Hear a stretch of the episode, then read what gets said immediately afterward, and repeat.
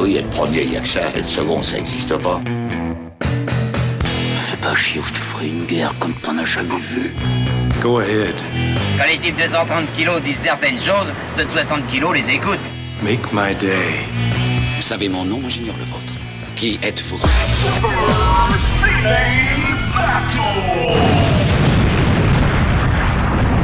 Le second, c'est un con. Super Ciné Battle, c'est le podcast où nous établissons le classement ultime du cinéma. Nous prenons vos listes de films que vous nous adressez pour les classer du meilleur au pire afin d'obtenir LA liste ultime. Ceci est notre épisode 112 et de l'autre côté du poste, j'ai le directeur en colère, Stéphane Boulet, alias Plugin Baby. Comment ça va, Steph? Ça va, ça va très bien, ça va très bien. Ça va très bien? Oui, oui, oui. Je te oui, sens oui. motivé comme jamais. Là, là, aujourd'hui, je sens qu'il n'y a pas de rant, il n'y a pas de, il y a pas de hot take euh, aujourd'hui, de, enfin de prise chaude comme on dit. Aujourd'hui, je te sens apaisé. Ah ouais, ouais, ouais. C'est, euh, je suis euh, apaisé, c'est ça. Voilà. Je- je, pré- je précise, on enregistre le 29 avril. Ouais. Donc, donc maintenant, on sait que dans 12 jours, officiellement, on déconfine. Oui, c'est ça, voilà. Voilà. Ça. Et, et- et donc, ça veut dire, on est en épisode hebdomadaire, donc ça veut dire qu'on a au moins encore deux épisodes, donc celui que vous écoutez là, et euh, un autre à venir. Et puis après, euh, Puis après, ben, on reprendra le rythme hebdo- hebdomadaire lors du reconfinement. et mais seul l'avenir nous le dira, quoi. Pour l'instant, on sait pas, quand- on sait pas à quelle sauce on sera euh, bouffé, mais de toute manière, on est là pour vous accompagner. Donc, c'est nos épisodes hebdomadaires, un chouïa plus court. Euh, je vous cache pas que de toute manière, au montage et tout ça, c'est tout autant de travail.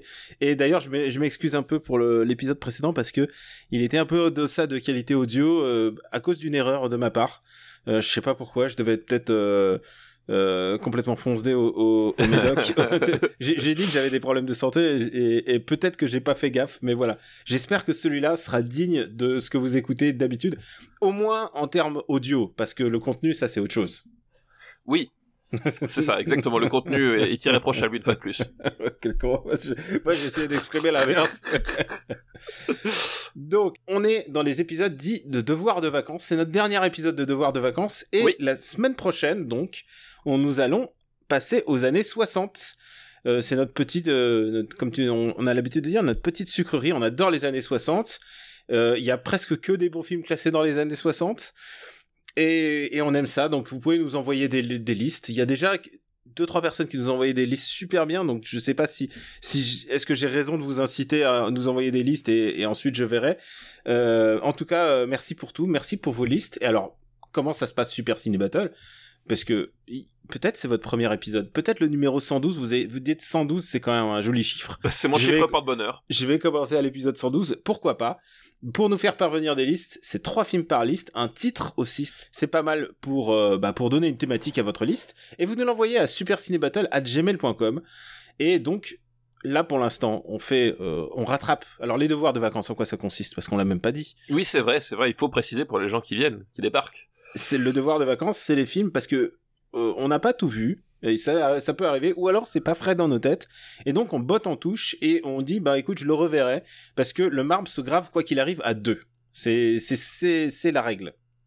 C'est vrai, c'est ça. C'est effectivement, c'est euh, il faut être deux pour que- pour euh, que le marbre puisse s'exprimer de pleinement. Ouais, parce que rappelons-le, le marbre c'est c'est la vérité, mais c'est pas nous la vérité. C'est le marbre est une vérité. Le marbre est la vérité, et la, et- et la vérité ultime, la vérité ultime que qui se dévoile à nous euh, quand on quand on souffle la surface, quand on gratte la surface. Et tu sais quoi, euh, l'épisode de la semaine dernière, j'ai déjà oublié tout ce qu'on a tout ce qu'on a classé. Je sais même plus les épisodes. Je crois qu'il y avait Ninja Scroll. On a fait, ni- je sais plus ce qu'on Il y a avait fait. Ninja Scroll, il y avait New Kids Turbo, euh, il y avait euh, il y avait quoi? Il y avait les 55 jours de Pékin. Il y Ah avait oui, Six. Pack. Il y avait Pack, six, ah six pack, Six un Pack. grand grand classique. voilà. Il y avait la Tour sombre. Et la Tour sombre, il y avait Everest Il y avait Superchondriac euh, et Antarctica. et Antarctica, c'est ça exactement. Voilà, c'est vraiment du, du bon cinoche. Euh, en général, c'est pas c'est pas toujours des classiques, hein, euh, faut le dire. Les, les Ah deux bah, pas forcément, oui, oui, c'est parce pas. parce que c'est c'est des films sur lesquels euh, on est passé à côté.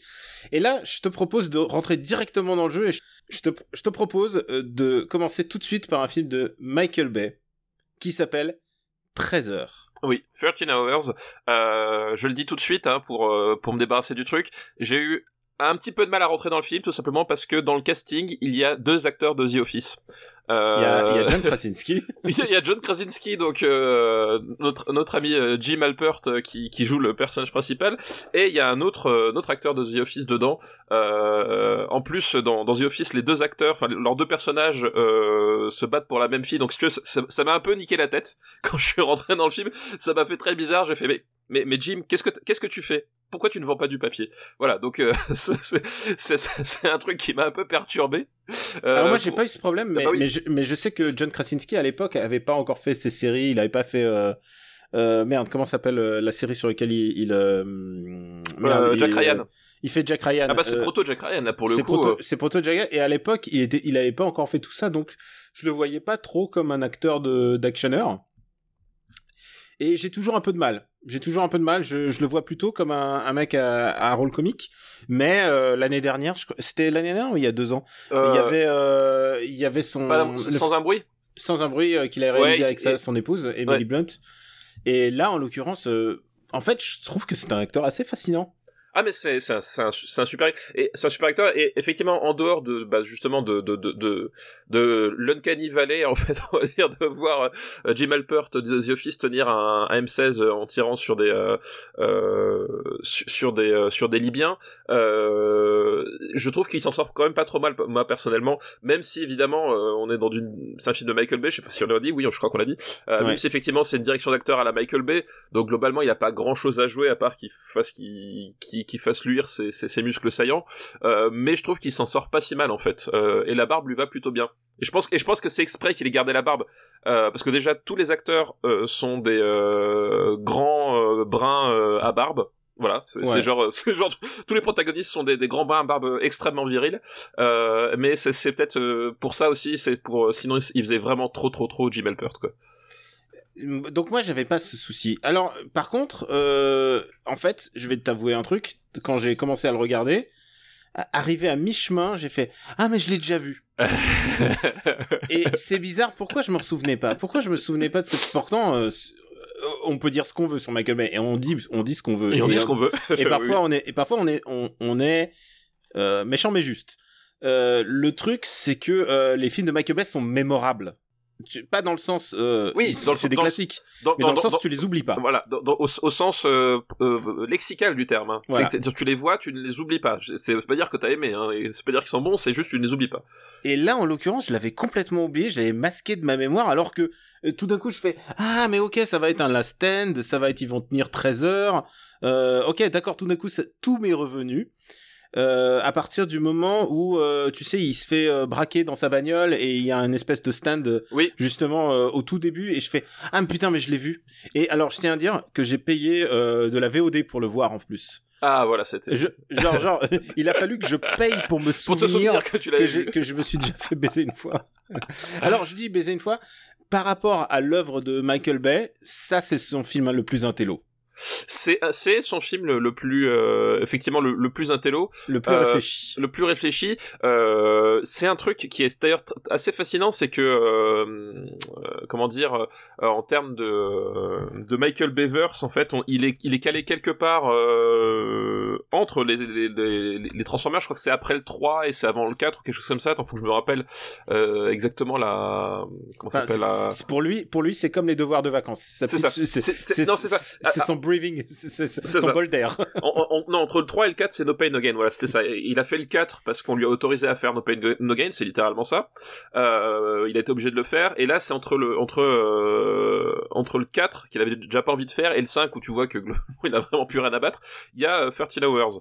Et donc, le, le, le, le scénario, en fait, on suit, euh, une bande de, de, de mercenaires qui sont, euh, euh, qui sont engagés pour protéger, enfin, oui des mercenaires parce que c'est des, des contrats privés c'est des militaires à contrat privé euh, qui sont engagés pour protéger une euh, un, un avant-poste. l'ambassade ouais une non, ouais, non, un avant-poste ouais. voilà un, un avant-poste de la CIA euh, donc à Benghazi. Euh, et effectivement, il euh, y a l'ambassade qui est qui est qui est pas loin et euh, en gros il y a des il y a des islamistes qui vont attaquer l'ambassade et ces types-là ils vont sortir de leur rôle et aller à l'ambassade pour sauver euh, ce qu'ils peuvent euh, et puis euh, voilà. Sauver l'ambassadeur et tout ça. Voilà. Donc euh, globalement globalement c'est c'est ça l'histoire.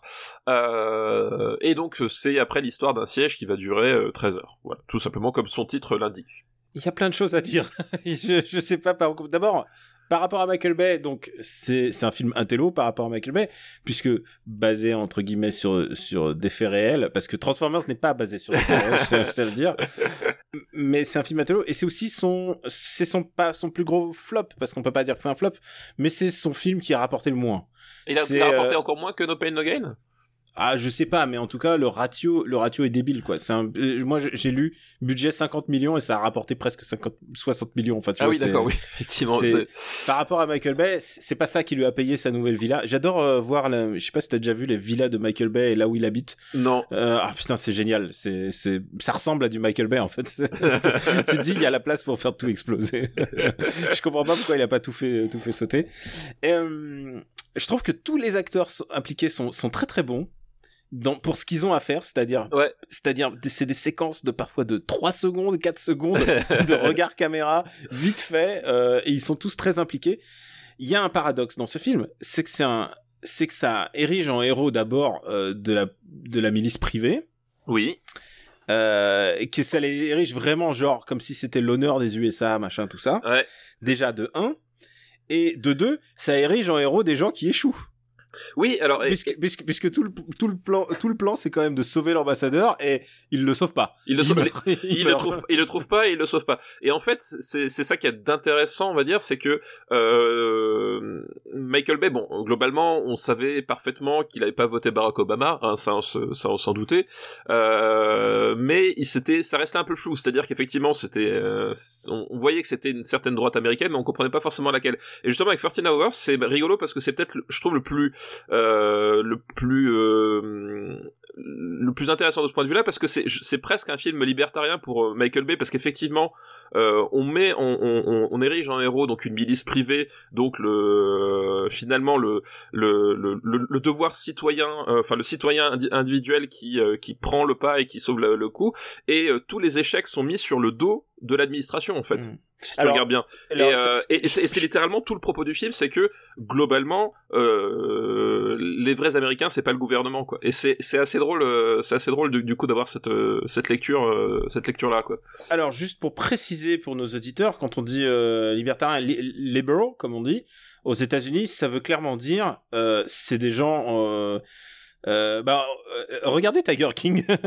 Ouais, voilà, non, mais libertarien, c'est des gens qui sont contre le gouvernement, c'est des gens qui pour qui l'individu est le plus fort, euh, généralement, c'est des gens qui sont qui sont armés chez eux. Enfin, il y a voilà, c'est c'est c'est on peut on peut l'avoir à différents degrés. Je fais une caricature, mais le, le libéral selon euh, selon Michael Bay, c'est ça en fait. Oui, c'est ça. Voilà, c'est c'est alors c'est un truc qui est pas forcément euh, très répandu en, en, en, Europe, mais aux États-Unis, c'est un c'est un vrai courant. Hein. C'est c'est littéralement des, des, des individus qui considèrent que la liberté individuelle euh, est la est pratiquement le seul dogme finalement qui, qui doit les guider quoi. Surplombe euh, l'État et d'ailleurs on le voit aujourd'hui pour les confinades. Euh, oui voilà exactement. Voilà c'est ceux-là qui sont contre le. Et, et d'ailleurs c'est assez drôle parce que j'avais recommandé euh, Bosch il y a il y a quelques temps la, la série la saison 6 qui vient de sortir et au cœur du scénario il y a justement des il y a justement la, la peinture de de, de de, de de personnes comme ça qui en fait vivent un, un état dans l'état puisque il y a certains types de lois selon certains comment dire euh, certaines dispositions légales que tu peux euh, te, auxquelles tu peux te, te, te soustraire en, dehors du droit commun évidemment parce qu'évidemment euh, mais il y a tout un tas de trucs en, termes d'impôts enfin voilà. Bref c'est cette idée que euh, l'individu l'individu prime. Surtout d'ailleurs c'était déjà un peu ce qui guidait euh, No Pay No Gain où finalement en fait euh, jamais on remet en cause le, système mais en fait c'est juste des individus qui ont échoué tu vois. C'est un, un, peu la même idée. Donc il y a, ce côté là qui est assez intéressant pour Michael Bay parce que du coup tu sens qu'il commence enfin qu'il se livre vraiment. C'était déjà des trucs que, tu sentais poindre dans ses dans ses autres films etc mais là comme il fait un film avec une d'histoire vraie euh, qui concerne un, petit traumatisme américain, etc. Enfin, tu sens que voilà, il, s'implique et, il y met du sien euh, là-dedans, quoi. Et il y a, un, je pense qu'il y a un film qui a marqué avant, euh, évidemment. Enfin, je, pense qu'il y a une empreinte. Alors, pas en termes réalisation parce que Michael Bay étant Michael Bay et, et on peut encore une fois on, chie souvent dessus mais on peut pas dire on peut pas dire il a une patte enfin on, voit qu'il a un certain type de cinéma pour moi il y a eu un après American Sniper c'est-à-dire que une espèce de euh, le film le film entre guillemets patriotique euh, enfin, tu vois, le American Sniper, je parle de du, du Clint Eastwood. Du Clint Eastwood, ouais. Je pense que ce film-là a clairement influencé euh, la manière de réaliser, sa manière d'approcher cette histoire. C'est-à-dire diriger en héros quelqu'un qui n'est pas forcément en plus de l'actualité proche. Je pense que s'il n'y avait pas eu American Sniper, il, il serait pas allé sur un, un, projet comme ça. Il y aurait, il y aurait pas eu American Sniper et il y aurait pas eu euh, La Chute du Faucon Noir parce que pour le coup, euh, c'est vraiment euh, en termes de de de de, de, ah oui. de visuel, c'est littéralement la chute du, du, du, du, Faucon Noir quoi. Ça pour le coup, euh, euh, mais de toute façon, Michael Bay, enfin j'ai toujours dit, je le redirai toujours, ça pour moi ça a toujours été un sous Tony Scott.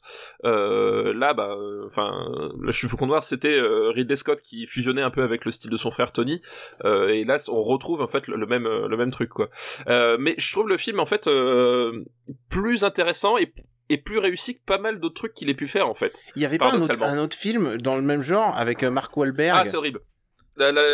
C'était pas un Peter Berg C'est un Peter Berg, c'est euh... euh... du sang et des larmes. Oh, oh oui, oui, oui, euh... Lone Survivor. Voilà, du sang et des larmes. Ouais. C'est un très bon titre parce que c'est vraiment ce que j'ai ressenti en le voyant, c'est que ah, c'était pas bien. C'était atroce et ça c'est genre dix fois mieux. C'est un truc, il y avait Eric Bana dedans.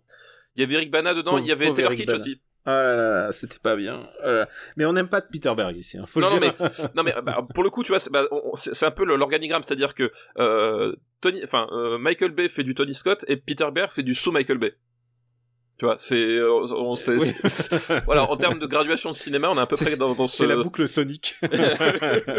on est à peu près là-dedans. Non, mais là justement, bah, c'est bien de citer du son parce que le, le, truc justement, c'est que on arrive sur un, un récit qui, euh, bon, enfin, on a dit tout l'aspect libertarien machin, mais qui est quand même plus nuancé que ce que peut faire Peter Berg dans, dans du, du sang et des larmes, je trouve plus nuancé pour du Michael Bay, ça reste quand même euh, rentre dedans, paf paf, ça va pas très loin, mais je trouve qu'il y a un truc plus nuancé et un peu plus humain, quitte à être vraiment caricatural, genre quand t'as le quand t'as un des soldats qui meurt euh, au ralenti t'as la, la photo de son enfant qui se, qui s'envole et qui retombe sur le enfin genre bon c'est pas très subtil ça en fait. Michael, Michael Bay will be ma...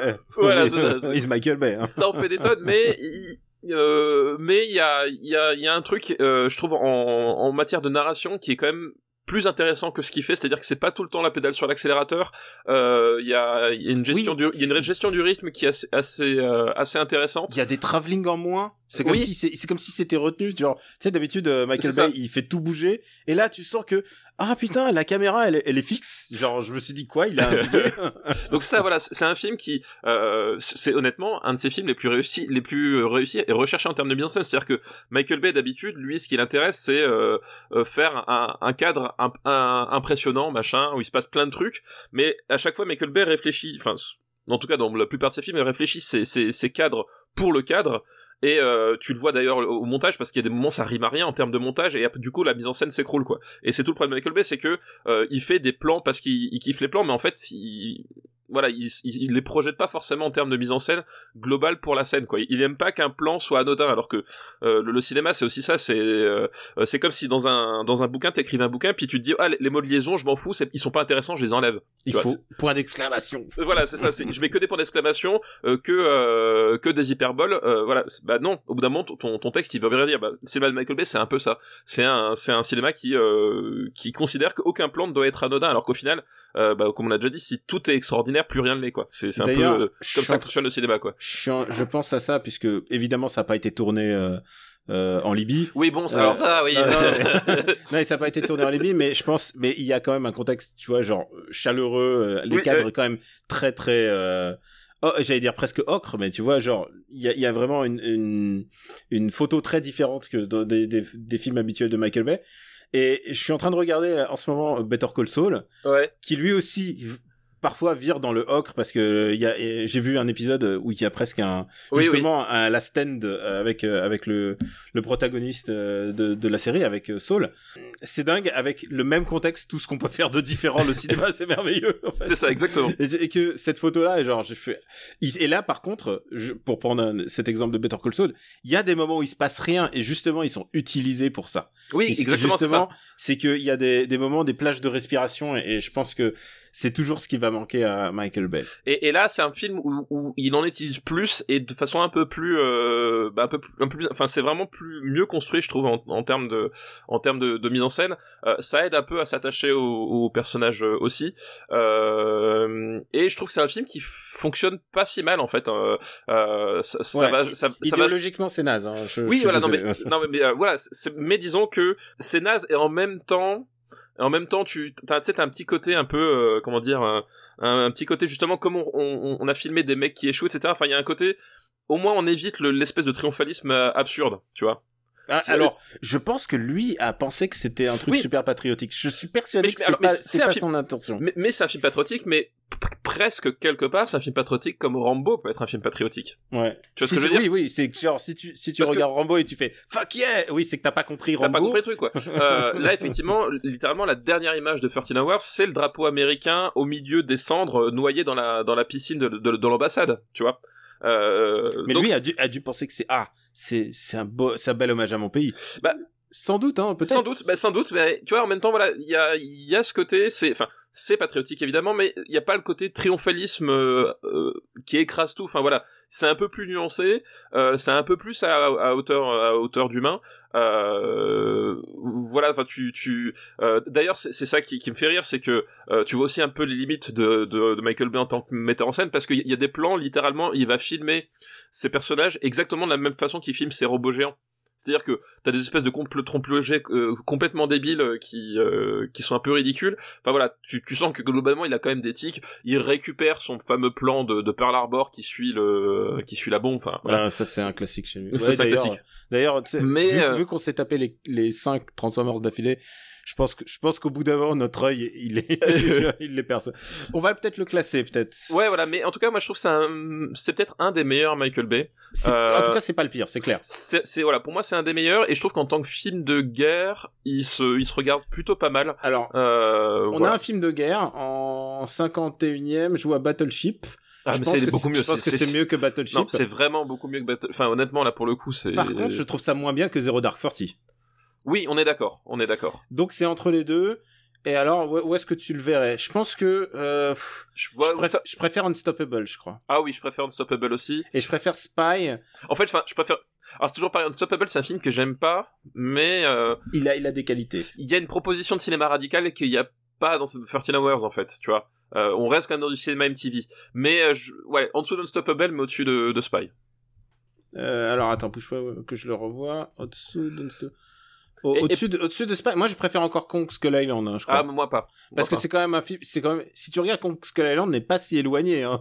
Ouais, mais Kong Skull Island, il a vraiment rien... Enfin, tu vois, il a vraiment au- rien à dire. Au-dessus de Spy. Au-dessus Ouais. de Spy. Et, et j'ajouterais que finalement, le, le, l'un des gros défauts de 13 Hours, c'est que finalement, le, le film ne démarre qu'au bout de deux heures. Ah les, ouais, ça c'est vrai que l'intro. euh, les c'est 25 long. premières minutes, euh, honnêtement, tu t'en fous complètement que les mecs, ils sont en mission, que c'est tendu. Enfin, genre, en plus, surtout qu'il y a un carton au début du film qui t'explique ça, tu vois. Hmm. Et, et genre, il, il- il- tu passes 25 minutes sur, sur l'intro et, tu- enfin, tu vois, euh, pour le coup, j'étais j'étais assez étonné qu'il qu'il rentre pas directement, entre guillemets, sur, le, sur la situation de crise. Oui, genre euh, ou un truc en flashback, genre euh, Ouais. oh, on est on est pris d'assaut et Ouais. ensuite hop flashback. Et par contre, ça dure quand même ces deux heures. Hein. Ouais, voilà, c'est ça. Et il y a un truc, c'est que on peut pas dire sur euh, Michael Bay, c'est qu'il arrive à, à drainer autour de lui des super comédiens, quoi. Ah bah Tous oui, les, oui. les comédiens impliqués sont super bons. Euh, Krasinski est super bon. Bah, Et- et d'ailleurs, d'ailleurs, euh, Krasinski, c'est à la suite de ça que Michael Bay a, a accepté de produire euh, sans un bruit pour Krasinski. Ah d'accord, oui. Euh, mais ça, c'est les deals avec euh, Ah bah oui. avec Michael Bay. C'est-à-dire, on tu, tu fais ton, t'as le droit de faire ton film, mais il faut faut d'abord que tu te roules dans la boue avec des robots. Je te propose de passer à un autre film. On va changer complètement d'ambiance. Un film avec euh, Harrison Ford jeune. Est-ce que ça te dirait de Ah, parler oui. de Mosquito Coast? Mosquito Coast. Ah, tu- mais et oui, oui, oui. Je, je veux parler de Mos- Mosquito Coast. Euh, c'est un film qui m'avait traumatisé gamin, à raison, parce que justement le truc c'est qu'il y avait Harrison Ford dedans, et à l'époque je regardais tous les films avec Harrison Ford. Et tu disais, euh, ouais, on va passer ouais. un bon moment. c'est ça. C'est ah trop cool. C'est c'est Indiana Jones. On va s'amuser. Et euh, et c'est drôle parce qu'on on parlait de libertarien euh, avant.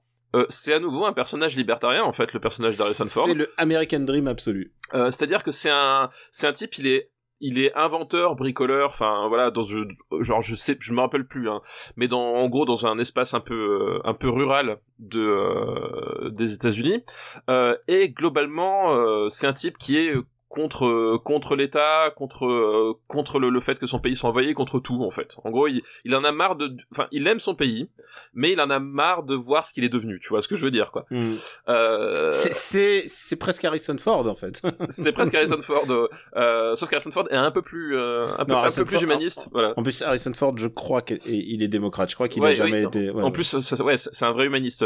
Et donc là, en fait, du jour au lendemain, il, il décide de, enfin, il décide que finalement le, le rêve américain est mort et qu'il il va aller vivre ce rêve américain ailleurs en fait il va aller euh, déménager sa famille euh, vraiment du jour au lendemain euh, alors je me rappelle, je me rappelle plus je sais même pas si le pays existe ou si, ou si c'est un faux, faux pays je me rappelle plus exactement C'est un pays d'Am- d'Amérique latine, mais c'est genre. ah c'est l'Honduras je crois non c'est un truc comme ça c'est Je sais pas, pour moi c'était comme le Panama ou un truc. Voilà, bah, bref, il part en Amérique latine avec toute sa famille pour reconstruire le rêve américain dans toute sa grandeur, quoi. Sa famille, en l'occurrence, sa- son épouse, c'est Hélène Mirren. Ouais, son fils c'est River Phoenix. Et, et, et, et beaucoup de voix off hein, pour raconter tout ça. Oui, oui, effectivement la voix off de River Phoenix qui sert de euh, qui sert de fil rouge tout le long du film, ouais. Et alors, euh, c'est un film, je te dirais, il, il se déroule en, en deux parties. C'est-à-dire, il y a la première partie où tout est construit, et la deuxième partie où tout va mal. La deuxième partie où tout s'écroule. Ouais, tu sens que, tu sens que l'idée, c'est de faire, c'est de construire une utopie pour tout casser au milieu. C'est ça, c'est qu'en fait, euh, effectivement, il va construire son utopie au milieu de la jungle et euh, tout va s'écrouler pour plein de raisons. Euh, et euh, et c'est un film que j'aime beaucoup justement parce que euh, tu vois qu'en fait, euh, le, ce type-là où au, au début, bon, évidemment, enfin, politiquement, c'est pas forcément le genre d'alignement qui, qui est le mien, mais en tout cas, tu peux croire en sa sincérité, tu vois ce que je veux dire. Tu peux croire en sa sincérité, tu peux croire qu'à un moment donné, il puisse péter les plombs, machin. Enfin, tu arrives à, à t'identifier au truc, euh, et quand il construit son utopie, tu tu dis bah ouais pourquoi pas écoute euh, à un moment donné est-ce qu'à un moment donné on, on a le droit aussi de machin? Et en fait tu vois que globalement ce- le, le- le- c'est un personnage incroyablement euh, égocentrique Euh, C'est vraiment un gros, gros misanthrope de ouf. et ouais c'est un misanthrope mais c'est en plus un, un, un vrai gros connard en fait. Enfin c'est à dire que c'est un c'est un c'est un type extrêmement arrogant en fait. Euh, est-ce est-ce que dépeint Peter Ware parce qu'on l'a pas dit c'est Peter Ware qui qui est à la, à la barre de, de ce film là Alors, Euh, grand, euh, juste pour préciser, grand réalisateur, Le Cercle des Poètes Disparus, Truman Show, Master and Commander, Master and Commander voilà et euh, Witness. voilà et Witness Donc on effectivement a, on a parlé Witness Je sais même pas si on a je sais plus si on a parlé mais c'était aussi avec Harrison Ford c'était son Ouais. précédent film d'ailleurs je crois Mm. euh, et donc euh, ce que voilà ce que va montrer en fait Peter Weir là c'est une certaine arrogance euh, aussi occidentale euh, qui, euh, qui qui qui est à l'œuvre euh, et qui d'ailleurs bah, aujourd'hui c'est assez drôle parce que le film date donc c'est quoi c'est 85 6 euh, donc on est quoi 30 ans plus tard?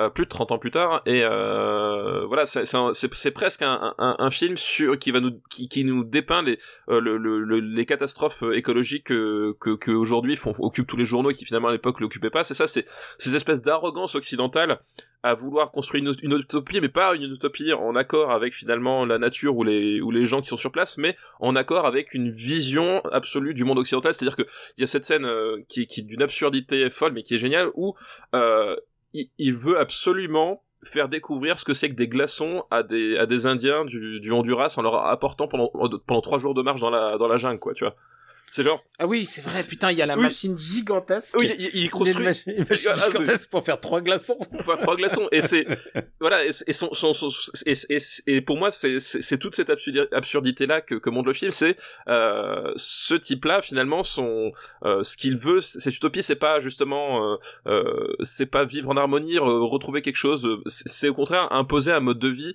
euh, dans des dans des choses où, où, où il a rien à faire en fait finalement il n'est pas à sa place et il ne s'en rend pas compte Et euh, c'est assez fascinant. Il y a un petit côté, il y a un petit côté Malik, je trouvais, euh, dans la manière de réaliser, parce que de temps en temps, la, vo- la voix off se tait et, et il est et il est juste spectateur de, de ce qui est en train. Il est juste, il montre. Tu sens, je pense que ce ce, film a dû être horrible à réaliser. Vu les conditions où il a été tourné, vu comment ça a été fait, et vu ce qu'il raconte, je pense que ça a dû être un, un ultra pénible. Et je trouve que il est complètement porté par ces comédiens, par Ah Harrison Ford. ouais, ouais. Harrison Ford est complètement habité. Faut voir qu'à l'époque, Harrison Ford, c'est encore, c'est encore un rigolo, quoi. En termes de, d'ac- d'acting, on le prend, on le prend pas pour les rôles sérieux. Ah bah oui, effectivement. Enfin, c'est bah, c'est Han Solo, c'est Indiana Jones. Euh, Blade Runner était pas encore réhabilité à cette époque-là. Euh, oui, effectivement, c'est. Ensuite, il va faire des, des rom-coms. Enfin, je veux dire, c'est, c'est pas encore, euh, c'est pas encore le Harrison Ford. C'est pas sa forme finale. Hein. Je pense que, je pense qu'on commence à le prendre sérieusement à partir de, de Fugitif. Tu vois, c'est cette époque-là où, où, tout d'un coup, euh, il commence à vieillir et euh, Fugitif, je crois que c'est, peut-être le moment où ça bascule vraiment. On, le prend pas, on, on arrête de le prendre que pour des, des rôles d'action ou des rôles de, de belâtre.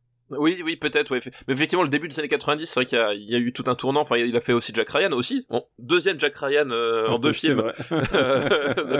Euh, comme quoi. c'est la euh, Jack Ryan exploitation. C'est la Jack Ryan exploitation. Euh, il- voilà, il avait fait Prisonnier innocent, qui est un film vraiment très particulier aussi. Euh, tout ça, c'est le début des années 90, effectivement, quoi. Euh, du coup, c'est euh, c'est un film assez assez intéressant dans le sens où euh, d'abord euh, Peter Weir, euh, alors on l'a pas dit, mais il est australien et c'est une de ses premières grosses productions américaines. Tu l'as dit, il y a eu il y a eu Wit- il y a eu Witness, Il y a eu Witness, ouais. mais euh, et pour lui c'était euh, pour c'était l'émergence d'un d'un cinéma australien. Euh, qui est, euh, il a déjà tourné avec euh, avec euh, Mel Gibson. Enfin, vraiment, il, il y a un truc qui s'est passé dans les années 70, début des années 80, ce qu'on appelait la la la vague la vague australienne, la, la, new wave australienne. Euh, on l'a vu d'ailleurs avec Mad Max. Enfin, je veux Oui, dire, Mad Max voilà. est dans Ouais. l'héritier de tout ça. Euh, et, et Peter Weir est l'héritier de ça, sauf que euh, je pense que c'est une espèce de, hum, bah je l'ai dit, hein, c'est une espèce de, ah, il est à mi-chemin entre Malik et le documentaire, je trouve. Il est, euh, il serait, il serait entre Herzog et, Malik. Voilà, effectivement, on est quelque part entre Herzog et Malé. Effectivement, c'est un, un, un très bon curseur, euh, puisque voilà, le, on est sur une approche euh, assez, assez naturaliste et effectivement très centrée sur les, sur les comédiens en termes de, de, de, mise en scène. Euh, et, je trouve que c'est ce qui fonctionne bien en fait.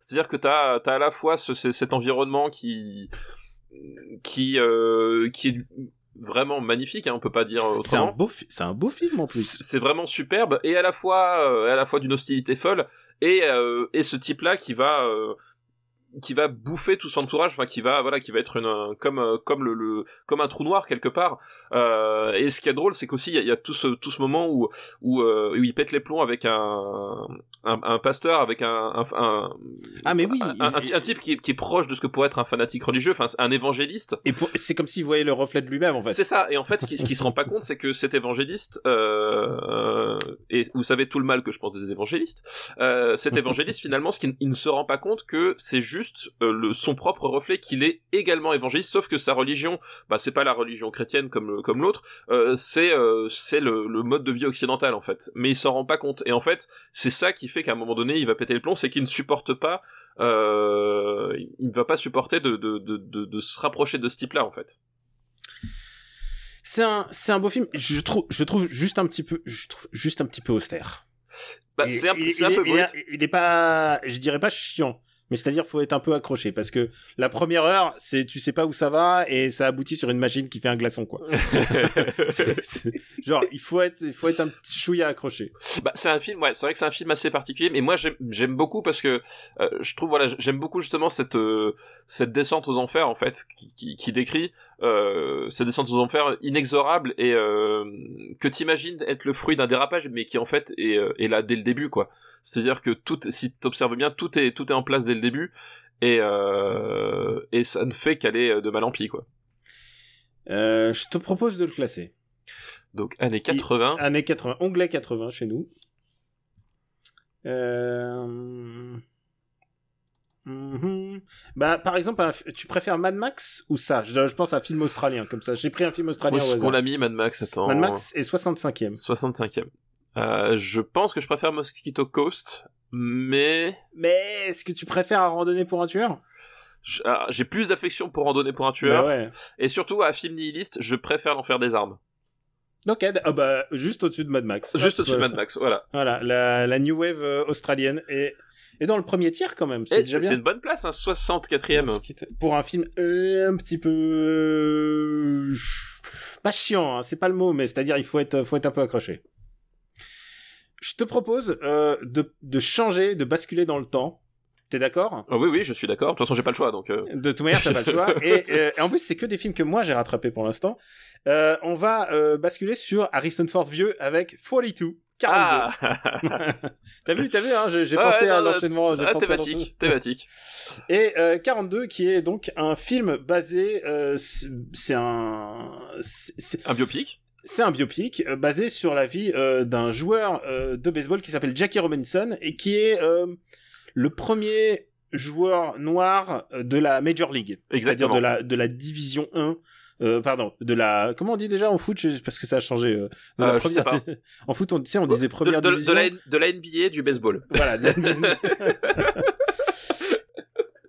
ça nous téléporte au- à la fin de la Seconde Guerre mondiale, donc au moment où arrive tout juste, tout juste, tout juste euh, la conscience politique et surtout euh, bah, le fait que la moitié des États-Unis étaient encore euh, sous des lois racistes. Et, et donc Jackie Robinson va va être le premier joueur noir dans un sport de blanc. Et évidemment, il va avoir beaucoup d'hostilité. Oui, Et là, étrangement.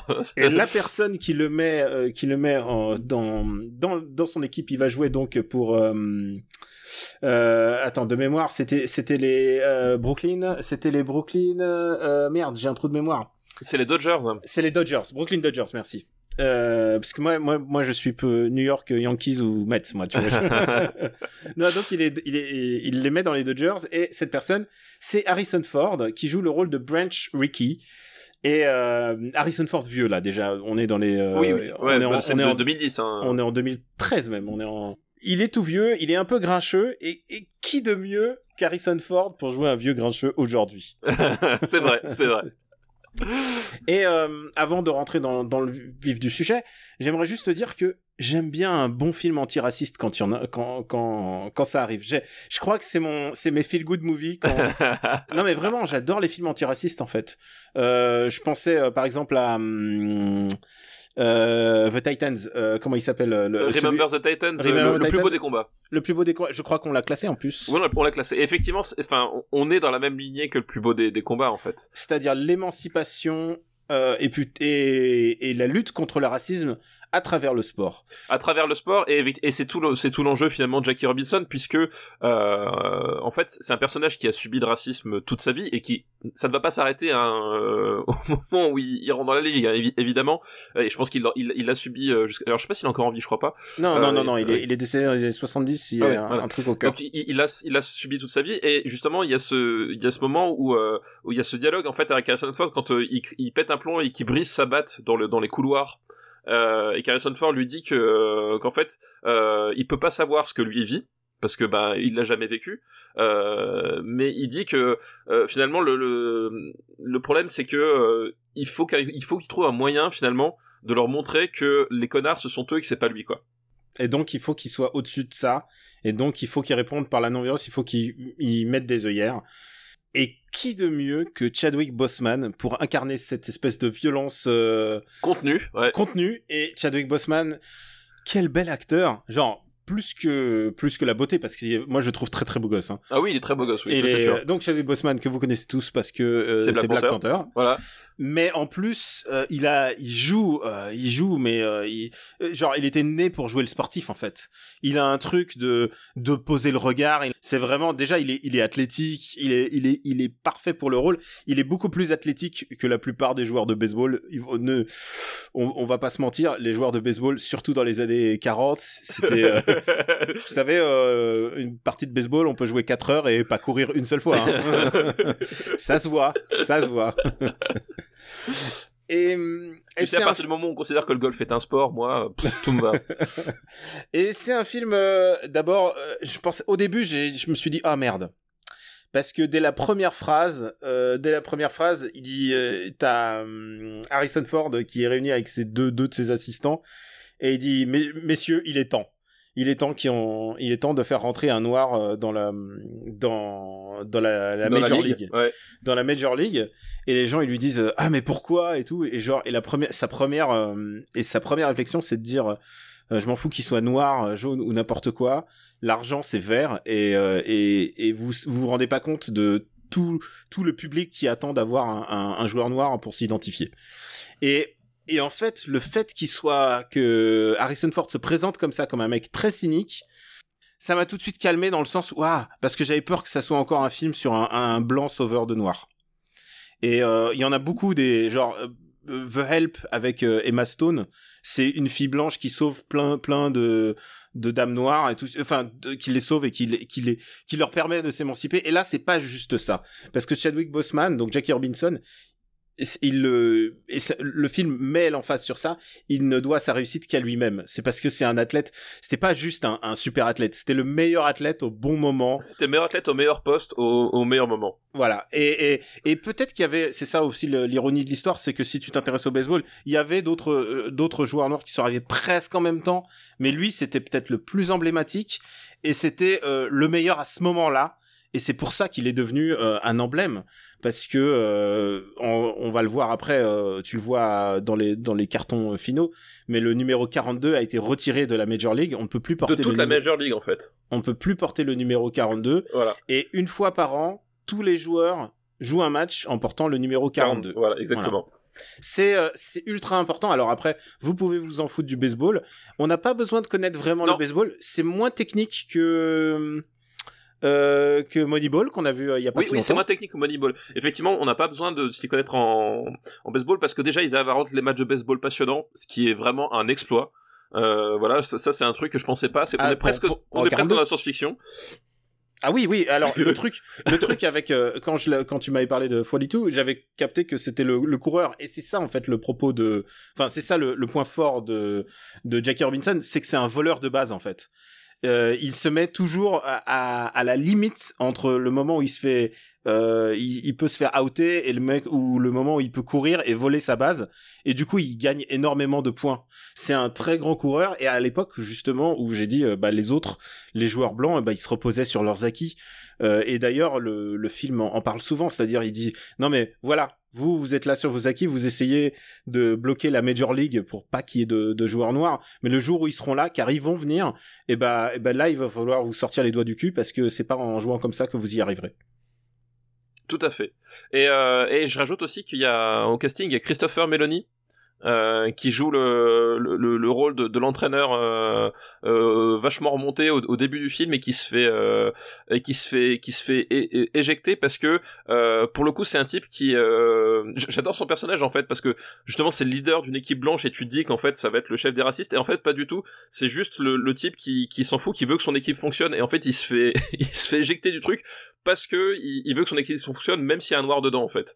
Et, et j'aime beaucoup son personnage la façon dont c'est arrivé où, où tu vois que finalement il faisait juste son, son job lui il s'en foutait complètement de, de, ce qui se passait du moment que son équipe gagnait quoi. Et, euh, et, et, c'est Christopher Meloni et j'adore Christopher Meloni. Alors si tu me dis euh, des acteurs que t'adores, il y a Alan Tudyk qui joue le rôle d'un d'un entraîneur euh, Oui. de l'équipe adverse et un odieux raciste. qui, qui joue le rôle d'un gros gros connard ouais. Et tu sais quoi, Alan Tudyk, il, je dis pas qu'il est raciste, hein, bien sûr, c'est un acteur, mais ce que je veux dire, c'est qu'il le joue très très bien. Oui, il, a, oui, il- il a vraiment l'air d'un enfoiré. il a vraiment l'air d'être le, le, le- le gros enfoiré de service effectivement il, il le tient très bien Et puisque tu parles des autres acteurs, puisque euh, ce qui est intéressant, c'est que bah évidemment, euh, euh, Jackie Robinson a été euh, MVP. Euh, il a été rookie de l'année et ensuite il a été MVP plusieurs années d'affilée. Je veux dire, il a un palmarès euh, de fou furieux. Hein. Euh, C'est, on n'en fait plus hein, des, des joueurs comme ça. Euh, les autres, les autres joueurs ont été portés aussi par sa réussite évidemment parce que l'équipe gagnait. Et euh, il y en a un qui s'appelle Pee Wee Reese et qui est joué par Lucas Black, mec. ouais c'est vrai tout Et fait, Lucas ouais. Black, vous, vous l'aimez puisqu'il est disponible en ce moment sur Netflix dans son seul film.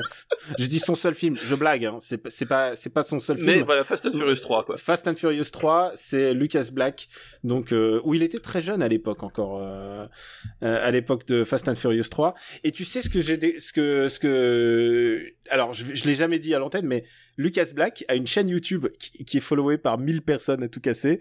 Je crois qu'elle s'appelle, il s'appelle Real Lucas Black, et c'est une chaîne où il poste en vidéo les poissons qu'il pêche. Genre, il est, il est fan de pêche, et genre, il pêche, des, il pêche des grosses cibasses de ouf, et il se fait, il fait des vidéos là-dessus, et je trouve ça trop, trop, trop touchant. je trouve ça trop génial. voilà, voilà. Euh, Très bon. Est-ce que t'as aimé ce film? Parce que moi, j'aime bien un bon film antiraciste quand il y en a un, même si il est plein de bons sentiments. Moi, du moment qu'il est porté par des bons comédiens, je dis pas que c'est Mississippi Burning. Non, c'est c'est- non non non alors, euh, non ne le dis pas parce qu'on est vraiment pas du tout dans le même. C'est euh, pas, c'est pas, on n'est pas dans le revendicatif, c'est plein de bons sentiments. C'est Euh, non, c'est c'est un, c'est un film euh, extrêmement académique euh, Ouais. euh, en termes de mise en scène, en termes de narration, en termes d'utilisation de la musique, enfin en termes de tout. Voilà, c'est un film extrêmement euh, extrêmement même, académique. Même, même l'écriture, est, est- est- enfin, Oui, oui. tu sens que ça a été, que l'histoire a été aménagée pour. Voilà. Parce que le coup, de, le coup de la batte de baseball, euh, j'ai du mal à, j'ai du mal à y croire en fait. Tu vois presque euh, quand il pète sa batte.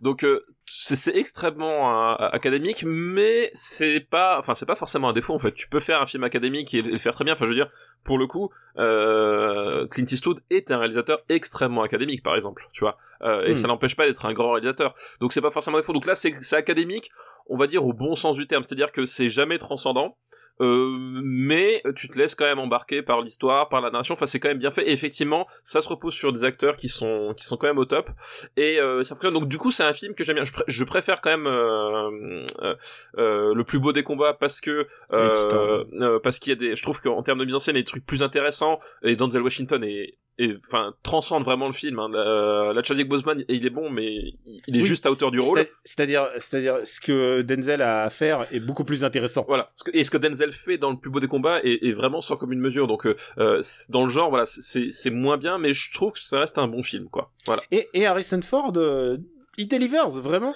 quand il veut jouer, quand il s'implique. Parce ce qui, ce qui lui arrive pas souvent en ce Ce moment. qui lui hein, est pas arrivé. euh, depuis euh, depuis un euh, moment. va- alors, j'ai envie de te dire, si j'étais méchant, ça lui est pas arrivé dans, dans Star Wars 7, mais dans Star Wars 9, il a une scène, euh, il, il est très bon dedans. Oui, c'est vrai que ça scène dans Star Wars 9, étrangement, il... parce Et que je je pense que- parce qu'on pense qu'on l'a dit, on a besoin de toi sur le plateau pour une heure. Et je vois. pense que oui, c'est au pro, au prorata du, prorata du temps passé. Donc je pense que là, il était content, il a fait, ok, putain, mortel. Euh, alors, euh, bah peut-être qu'on le, peut-être qu'on va le classer. On va le classer, ouais, 42. Euh, donc ouais, moi je suis d'accord avec toi. C'est un, c'est, c'est pas ambitieux, mais moi ça, me ça me fait, ça me fait, ça me fait plaisir. C'est pas ambitieux, surtout- mais c'est, mais c'est appliqué et Ouais. ça fonctionne. Et c'est un des milliards de films euh, basés sur ce, ce genre de sujet. Et je trouve que il est de bonne facture, mais on, on est à la limite du téléfilm. Bah, oui, par moment, on est quand même à la limite du téléfilm. Ah, je veux pas être téléfilm en dire euh, comme si téléfilm c'est mauvais, hein. mais ce que je veux dire c'est que c'est que c'est ça aurait pu être un, un truc produit pour la télé. Genre il y a pas il y a pas vraiment d'ambition. en fait, de- voilà, il y, a- il y a le casting et il y a peut-être la photo aussi, la photo qui, est- qui, est- qui fait quand même euh, photo vraiment de cinéma. Enfin, quoi qu'aujourd'hui, ça veut plus dire grand chose. Euh, Oui, mais parce que mais, parce que voilà. parce que Better Call Saul. parce que Better Call Saul. Mais effectivement, euh, c'est- on, on est voilà, on n'est pas loin du, du, du- bah, c'est un film du dimanche après-midi, quoi. Il y a un peu de ça, ouais. Euh, où est-ce qu'on va le classer? Euh... J'aime bien le fait euh, dans ce film qu'il y a un, il y a un, un scribe, il y a un journaliste qui le suit tout le temps pour euh, chroniquer Oui, ses. c'est vrai. Eh ben, Et ça, c'est moi, c'est- c'est assez intéressant en fait. comme moi je vois ça au-dessus de Real Steel, mais en dessous de Zero Dark Thirty. Euh, bah donc tu, tu le vois 30, 39e quoi. Ouais, c'est ça. Euh, Parce que tu vois, dans, dans le genre, ah, je moi- trouve ça, moi, je trouve ça plus intéressant que Bohemian Rhapsody, quoi. Enfin, pas plus intéressant, mais euh, euh, déjà mieux monté. Moi j'allais dire au-dessus de Vie Artiste, mais je veux pas, je veux pas lu- lutter contre ça. Ah oui, en fait c'est Zero Dark Forty en fait. Zero Oui, Dark ça. Forty est quand même beaucoup. euh, Parce que non, ma- non, ma- non, tu sais quoi? Non, je pense que c'est mieux que Zero Dark Forty. Je pense que. D'accord. Parce je que moi, je, moi, je pense que, enfin, malgré tout le mal que je pense de Zero Dark Thirty, je trouve qu'il y a quand même plus de choses intéressantes. Euh, même si effectivement le problème de Zero Dark Thirty, c'est que je, suis- je trouve le personnage principal euh, très mal écrit, et très peu intéressant, quoi. Hmm. Alors est-ce que tu me. En fait, c'est un peu l'inverse, tu vois. Ouais. Là- là, le c'est vrai. C'est c'est vraiment, c'est vraiment le négatif, c'est que d'un côté il y a un film où je supporte pas le personnage principal, mais bien réalisé, d'autres il y a un truc, où- enfin c'est pas mal réalisé, mais c'est sans, sans, sans intérêt particulier euh, en niveau réalisation, mais le personnage principal est, est vraiment cool, quoi. Mais au-dessous de, au-dessous de Super 8, ça te Ouais, va? Allez, ça me va. Hop. Allez, on est parti pour 42. C'est pratique à écrire comme titre. Il est disponible en, en catch TV un peu partout. Euh, moi, je l'ai, je, je, je sais plus où je l'ai vu, mais en tout cas, je l'ai, je l'ai vu en catch. Donc voilà. Euh, je crois que c'était sur Apple TV.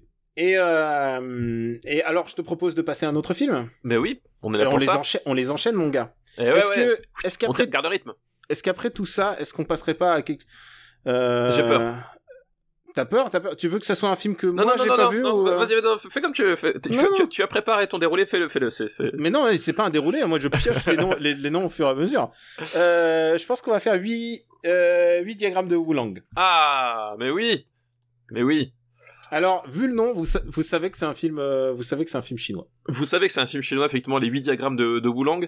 Euh, c'est un film de la Golden Harvest, hein, les, euh, à la grande époque euh, du euh, de, de, de la de la de la firme, à l'époque où ils produisaient, je sais pas, genre euh, quatre films par mois euh, au bas mot. Euh, film donc euh, des années 80 avec avec l'immense euh, Gordon Liu. Ah là là là là là là là là. Voilà, Gordon Liu, donc euh, qui euh, qui est un acteur extrêmement important du euh, Wuxiapian, euh, et à tel point que voilà, Tarantino lui fait jouer deux rôles dans dans son diptyque Kill Bill. Euh, vu qu'il joue, euh, il, joue le rôle de Paymail, le, le mentor de euh, d'Emma Thurman, et il joue aussi le rôle de, de- du leader des Crazy 88. Donc c'est c'est lui, c'est euh, c'est Gordon Liu. Donc c'est un voilà, c'est un acteur euh, on va dire euh, vraiment mythique pour euh, quiconque aime euh, les wuxia ou les films de euh, ou les films de, de kung-fu d'une manière générale. Euh, voilà, c'était c'était lui euh, comment ça s'appelle euh, euh, le, le temple Shaolin, c'était enfin c'était c'était lui les 30 la 36e chambre du temple Shaolin, c'était lui.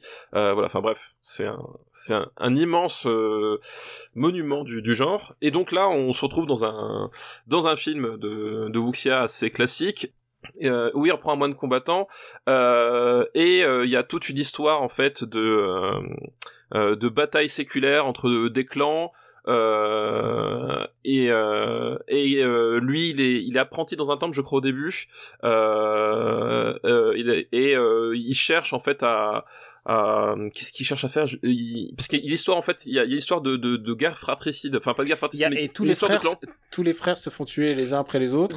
En fait, voilà, Ouais. tous les frères d'un clan se font tuer les uns après les autres. Il y en a un qui est pas mort, mais qui euh, qui est devenu fou, euh, qui Et joue. l'autre, et l'autre se planque au monastère. Voilà, l'autre se planque au monastère et en fait, euh, lui il part pour euh, euh, pour bah, pour pour devenir déjà meilleur et surtout euh, comment dire euh, faire en sorte que euh, que cette tragédie prenne fin et que euh, et qu'à un moment donné ils reprennent le contrôle de leur de la de la enfin de du pas du royaume mais en tout cas du clan quoi. Et du coup, euh, bah voilà, il va s'entraîner euh, du coup avec le au bâton, à la lance, et euh, il va parfaire sa technique donc des huit diagrammes, les fameux les fameux dix- huit diagrammes du euh, de- du titre, voilà, voilà du titre effectivement. pour euh, pour se venger. pour se venger voilà effectivement. Et donc euh, on, on va on va avoir euh, certaines scènes. Alors le, le frère justement euh, qui est fou euh, on va on va dire que quand même c'est pas forcément le clou du spectacle euh, puisqu'il joue quand même pas très très très bien hein faut dire ce qui est Euh, mais ce qui est intéressant voilà ça, ça va être le C'est Gordon Liu. voilà, c'est Gordon Liu, son parcours.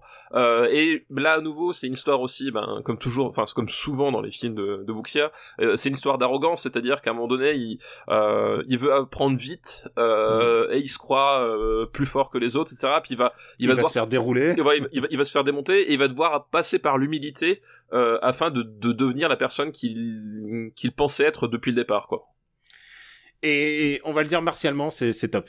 C'est assez extraordinaire. C'est un des grands grands films de Gordon Liu. Alors évidemment, euh, les gens euh, pensent au hum, 36 Chambers, Oui, bah, parce que c'est- ultra emblématique et euh, mais mais ça c'est presque à ce niveau-là quoi en termes de, en termes martial en termes martial euh, je- on est on est on est au top quoi genre c'est assez hallucinant ce qui se passe et et et martialement et en termes ne serait-ce que de prestations je veux dire parce qu'il y a beaucoup de Tao euh, euh, au bâton à la lance et moi ça me touche parce que c'est c'est ce que j'ai c'est ce que j'ai pratiqué à l'époque où je faisais du kung-fu euh, non, c'est c'est c'est un, c'est un un de mes films cultes euh, euh, c'est un des films cultes à l'époque où je faisais du kung-fu effectivement, le, voilà, le, le, truc par rapport à, à la 36e chambre de, de, de Shaolin, c'est que euh, là, on va, on va se baser sur, euh, sur du combat essentiellement au bâton. Et quand je dis au bâton, ça peut être aussi au bambou. Hein Alors rappelons-nous, euh, je pense que l'expression coup de bambou n'a jamais été aussi euh, appropriée que pour ce film-là. Euh, Il y, a, y, a, une utilisation, une utilisation assez, assez folle euh, du bambou à, à, un moment donné. Je vous laisserai euh, découvrir. Euh, et voilà, c'est, ah, c'est, ah ouais, c'est complètement fou parce que il y a, il y a à la fois, il y a à la fois les prestations martiales, puis même le, le, le fait que t'as, t'as parfois des, des batailles où ils sont une vingtaine, trentaine à être tous au top niveau. Euh, dans un même plan en train de se battre avec des bâtons. Enfin, c'est, euh, tu, tu vois justement, c'est ça qui est d'extraordinaire avec ces, ces, films de cette époque-là, c'est que t'as, t'as la star, mais t'as toute l'équipe de cascadeurs autour où ils sont mais tous non, ils sont incroyables, ouf. quoi. Ils sont tous Ils sont- complètement le, ouf, quoi. le, le niveau, euh, le niveau martial, il est, il est, il est sidérant. Et puis, euh, et puis ça, la, la, la montée dans la violence aussi, c'est-à-dire que le euh, le début, le début en fait commence par une bataille qui ressemble un peu à du à du théâtre du théâtre chinois parce que le la, la, la mise en scène voilà fait fait très artificielle mais volontairement, c'est-à-dire que tu euh, c'est des décors, enfin tu vois que c'est une une sorte de reconstitution comme quand on raconte à un enfant, tu vois, c'est un peu l'idée du truc.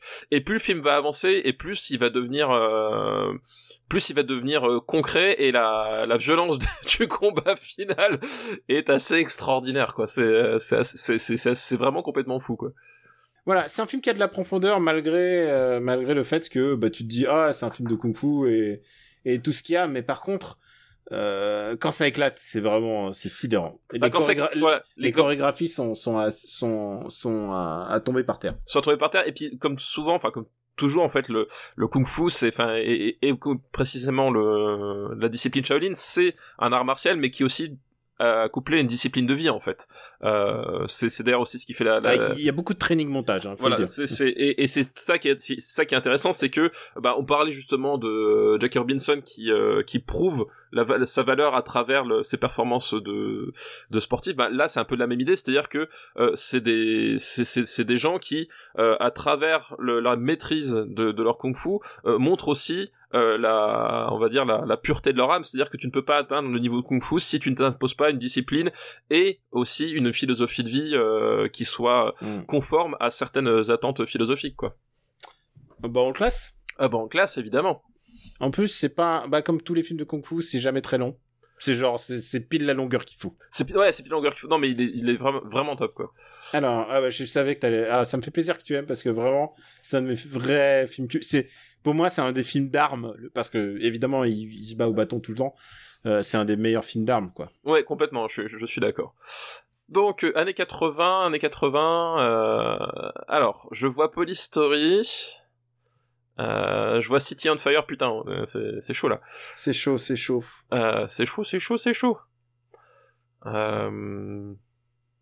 Où est-ce qu'on le met? Pour, pour moi, ça va au-dessus de Police Story. Je, je pense que je préfère ce film-là à Police Story. Waouh, waouh, waouh, waouh, waouh, waouh. Voilà, je, je le dis, je, je, je, je lance le, le, je lance la mare dans le pavé. Hum, Alors que bon après, Polystory n'est pas mon Polystory préféré. En Bah, plus. moi non plus, c'est-à-dire que Police Story a pour lui le fait d'avoir quand même certaines scènes qui fonctionnent vraiment pas au Et milieu de scènes extraordinaires, quoi. Voilà, je pense que voilà, si on pouvait faire, de toute manière, c'est des films, à- c'est des films YouTube à montage quoi. C'est-à-dire que je me regarde Polystory environ en petits morceaux euh, une fois par, euh, une fois tous les deux mois. hein, voilà, non mais effectivement, Police Story, il a ce défaut-là, c'est qu'il y a certaines scènes euh, de, de, de comédie qui, qui se tombent vraiment à plat. Voilà. Je, crois que j'arriverai pas à le mettre au-dessus de City on Fire. Non, moi non plus, ça peut pas aller au-dessus. enfin, Ni de Kagemusha. Eh ben, au-dessus de Police Story, alors. Oh là là, ça me fait mal de dire ça, mais oui, ok, d'accord. Entre Kagemusha et Police Story. Et il est au-dessus de Jack Burton, en fait. Imagine, quand même. Oui, oui, oui, pour. Voilà. oui, de- C'est- ou ça déconne pas, quoi. Ah non, non, c'est un très très grand film d'arts martiaux. hein. C'est le genre de film que ma mère me demandait Eh, est-ce que c'est bien? Est-ce que les gentils gagnent à la fin Je disais ouais, ouais. Mais c'est vrai, en fait, ma maman m'appelait, elle me disait Est-ce que c'est bien ça Je dis Ouais, c'est bien. Mais parfois, tu sais, elle me demandait sur des, des films un peu intello, tu sais, je, je Ouais. fais Ah, c'est pas trop pour toi. Et, et quand elle me disait Est-ce que les gentils gagnent à la fin Je dis Ouais, ouais, ça c'est bon, tu peux y aller. Mais eh, tu sais quoi, les films, les films trop Hong Kong, elle, elle comprenait pas parce que parfois les bastons, quand elle arrive pas à trop identifier qui est qui, ah bah oui, oui. ouais, tu vois, là, c'est. là, là, là, effectivement, ils ont tous le crâne rasé et, et- et la moitié d'entre eux ont des tenues jaunes, donc ça peut être un peu compliqué euh, si tu fais pas gaffe. Je te propose d'enchaîner euh, avec euh, les ailes de Néamis. Les ailes de Néamis, effectivement. Donc euh, cette fois-ci, on, on on reste dans pas loin, mais on, on, on se retrouve au Japon. Euh, du coup, puisque c'est un animé. C'est un animé et pas n'importe lequel puisque c'est le premier animé, produit officiellement par la Genax. Genax Ouais. qui va ensuite euh, réaliser quand même Neon Genesis et Evangelion. Neon, Neon Genesis Evangelion. euh, c'est pas réalisé du, euh, par euh, Hideaki Anno, contrairement à ce qu'on ce qu'on pourrait croire, mais par un mec qui s'appelle Hiroyuki Yamaga. Et euh, ce film va coûter tellement cher, ce film va, va être un tel gouffre financier que tu te demandes comment comment la Genax a pu, conti- a pu S'en est continuer relevé. S'en est relevé parce que c'est vraiment un film ultra ambitieux. C'est un film, ça se voit à l'écran, genre, ça, c'est- ça- tu- tu- le pognon ruisselle à l'écran. et, et tu sais quoi, c'est le genre de film qui ne pourrait plus jamais exister. Et, et c'est un film extraordinaire à plein d'aspects. Alors est-ce que est-ce que tu donc tu l'as vu Est-ce que t'as aimé? Alors, je suis un petit peu euh, circonspect sur Alors, sur certains aspects Ex- Euh, Extraordinaire au sens mémorable, hein, tu vois. Ouais. parce qu'effectivement tu, tu l'as dit euh, visuellement il y a des trucs euh, il y a des trucs fous que ce soit d'un point de vue purement technique c'est-à-dire la, la composition de, de, de certains plans de certains tableaux euh, ruisselle de détails le soin apporté à l'équilibre des couleurs euh, à l'éclairage enfin il y a des trucs fous en termes de design il y a des trucs euh, il y a des trucs vraiment vraiment dingues. Euh, c'est ultra inspiré. Enfin voilà c'est euh, je pense que le, le en termes de design ça, ça a dû servir de de de guideline pour plein d'artistes dans les années suivantes parce que euh, bah voilà j'ai fini FF7 remake mais euh, genre euh, le le, le tu sais c'est cette espèce de de d'atmosphère euh, industrie rétro industrielle tu vois euh, Ah oui, oui, le, le steampunk. le- du, ouais, du steampunk, euh, on, on est complètement dedans et euh, il y a des Et trucs euh, Tu sais que vraiment. même Miyazaki a vu ce film et il a dit putain, c'est genre il a eu le approval de Miyazaki quoi. Ouais. Ça veut dire à quel point euh, l'ambition et, et, et le mieux disant de l'animation était présent dans ce dans ce dans Donc, ce euh, projet. ça, il y a des trucs extraordinaires. Par contre, le truc, c'est que je trouve que euh, en termes en termes narratifs, c'est pas une très très grande réussite en fait. Parce que je... Alors alors de quoi ça parle? Ça parle d'un dans donc dans une uchronie dans un monde où il y a le royaume de Néamis. Et c'est une situation, si je me souviens, en crise, puisqu'il Ouais. y a une guerre, il y a une guerre entre la, la République frontalière, enfin le, et on, on se retrouve avec un, un mec qui s'appelle euh, Shiro Tsugu, si je me souviens bien. Enfin, je suis obligé de le, le, le, le googler là parce que c'est des noms, c'est des noms un petit peu un petit peu modifiés. Et euh, qui a un pilote, non, il veut être un pilote. c'est ça, un pilote et- de l'aérospatial Et il rentre dans le, le projet de d'exploration spatiale en fait. qui n'a pas encore eu lieu en fait. C'est Voilà. ça le ça le truc. c'est que euh, voilà, c'est un monde où euh, le futur, enfin c'est un monde futuriste, mais où ils sont pas encore, euh, ils ont pas encore exploré le l'espace. Et au moment où il va, donc il y a, on voit, on va voir son entraînement, on va voir les les, les rouages de la politique qui s'affrontent les uns les autres. Et à la fin, on va voir le moment de, bah, justement, de est-ce que la fusée va décoller ou pas. Euh, et c'est un film assez complexe en fait. C'est un film complexe parce que euh, d'abord, son protagoniste est pas du tout charismatique, ni même euh, Même attachant en fait. ni même attachant. Euh, à il- tel il- point à tel point qu'à un moment donné, il il il viole la la, la la protagoniste principale. je crois qu'il, je crois que c'est une tentative de viol, mais c'est Oui, tota- c'est- tout aussi dégueulasse. C'est voilà, c'est effectivement. et, et- et c'est assez cru en fait. C'est Oui, assez, tout à fait. ouais.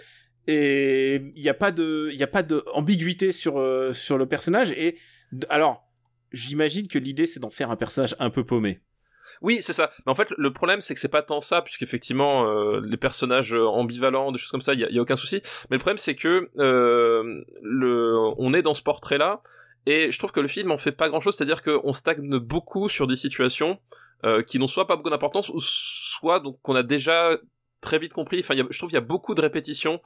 Euh, Il y a beaucoup de répétitions en termes narratifs, même si les scènes sont pas les mêmes. Euh, oui ça prend son temps ça, pr- ça prend son temps mais pas de la bonne façon en fait parce que c'est pas contemplatif c'est euh, et, euh, et et- enfin si c'est contemplatif mais voilà comme dit il y, y a beaucoup de répétitions je trouve dans le dans dans le film euh, et ça stagne tu sais pas trop où ça va et les personnages sont pas si développés que ça. Et euh, et puis il y a, y a ce côté un peu en face justement enfin euh, sur sur les discours. Euh, là aussi un- un- une certaine caricature enfin ce qui est devenu caricatural de, de l'animation japonaise où où les types vont faire des pauses et t'expliquer pendant très longtemps euh, le fond de leur pensée quoi. Et ça euh, je trouve pas que ça fonctionne très très bien dans ce film là quoi c'est un film euh, un peu complexe euh, dans le sens où qu'est-ce qu'il veut raconter et surtout comment ils se sont retrouvés avec ce projet. C'est un projet très très très compliqué, hein, le euh, qui a mis encore une fois sur la paille Bandai Visual, qui est le producteur du film. Bandai Visual qui a jamais fait des gros gros paris niveau pognon. Ils ont jamais ils ont jamais fait les bons les bons choix. Hein. et, et et en fait, ce qui est intéressant dans ce film, c'est de voir que à partir de là, ensuite, ils vont euh, bah, développer euh, une série qui s'appelle Gunbuster, qui elle, par contre, est restée absolument dans toutes les mémoires. Et ensuite, bah, ils vont faire Nadia et, bien sûr Evangelion. Euh, de voir ça de voir cette genèse très compliquée de studio avec ça euh, Hideaki Anno a travaillé euh, il a travaillé dessus je crois qu'il a fait les effets spéciaux euh, c'est c'est un film très compliqué à aimer mais en même temps si tu le vois si tu le vois bien luné je pense que euh, tu peux comprendre l'importance qu'il a dans le monde. En fait, je pense que c'est un film plus important qu'il est euh, qu'il est génial en fait. C'est ça, c'est un, un, film, c'est un film important par sa par sa place dans le euh, dans, le cinéma dans le cinéma japonais pour ce qu'il apporte. Voilà, c'est un film important en termes historiques, mais par contre voilà en termes pour lui-même, comme dit voilà, c'est un film qui qui je trouve vraiment a des gros défauts d'écriture et qui et d'ailleurs justement il essaie de compenser ça par l'emphase qui, qui met sur, certains trucs qui sont pas forcément importants ou qui sont un peu lourdingues. Enfin, voilà, c'est euh, ça, tourne un peu à vide, quoi euh, c'est un peu c'est du steampunk contemplatif ça je peux pas te l'enlever il y a ce que je pense important c'est quand même que c'est euh, c'est vraiment la genèse de Genax donc c'est la genèse de tout un mouvement d'animation. Ah à ce moment-là, ils, ils, ont fait euh, deux, deux courts-métrages qui s'appellent les Daikon, les Daikon euh, 3 et 4. Euh, qui sont des films euh, des films amateurs avec plein de références il y a Dark Vador à un moment et tout bien sûr c'est des films amateurs qu'ils ont fait pour les conventions euh, qui s'appelaient les Daikon et qui sont des petits monuments d'animation. Euh, vous pouvez les trouver facilement sur YouTube.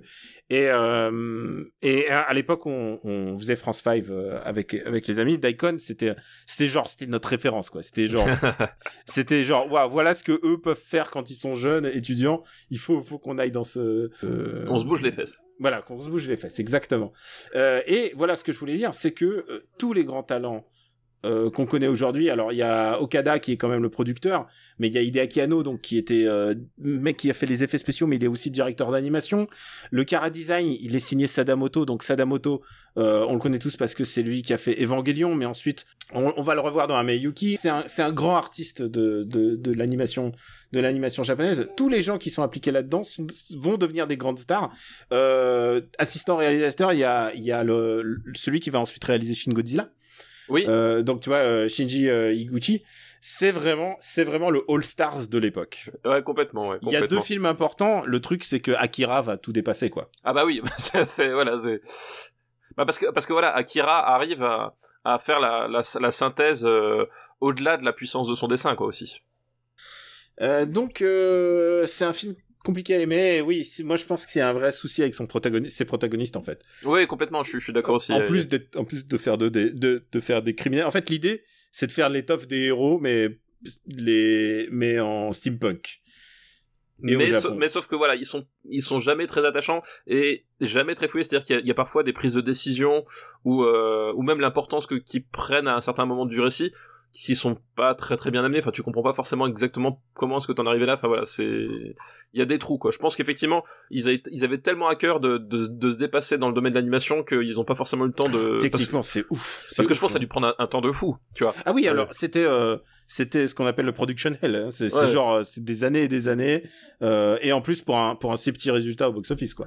Et, euh, et je pense effectivement après en termes de script doctor ils avaient pas forcément le le, le temps de se pencher dessus quoi. Où est-ce qu'on va le, le classer? Dans les années 80, donc. Euh...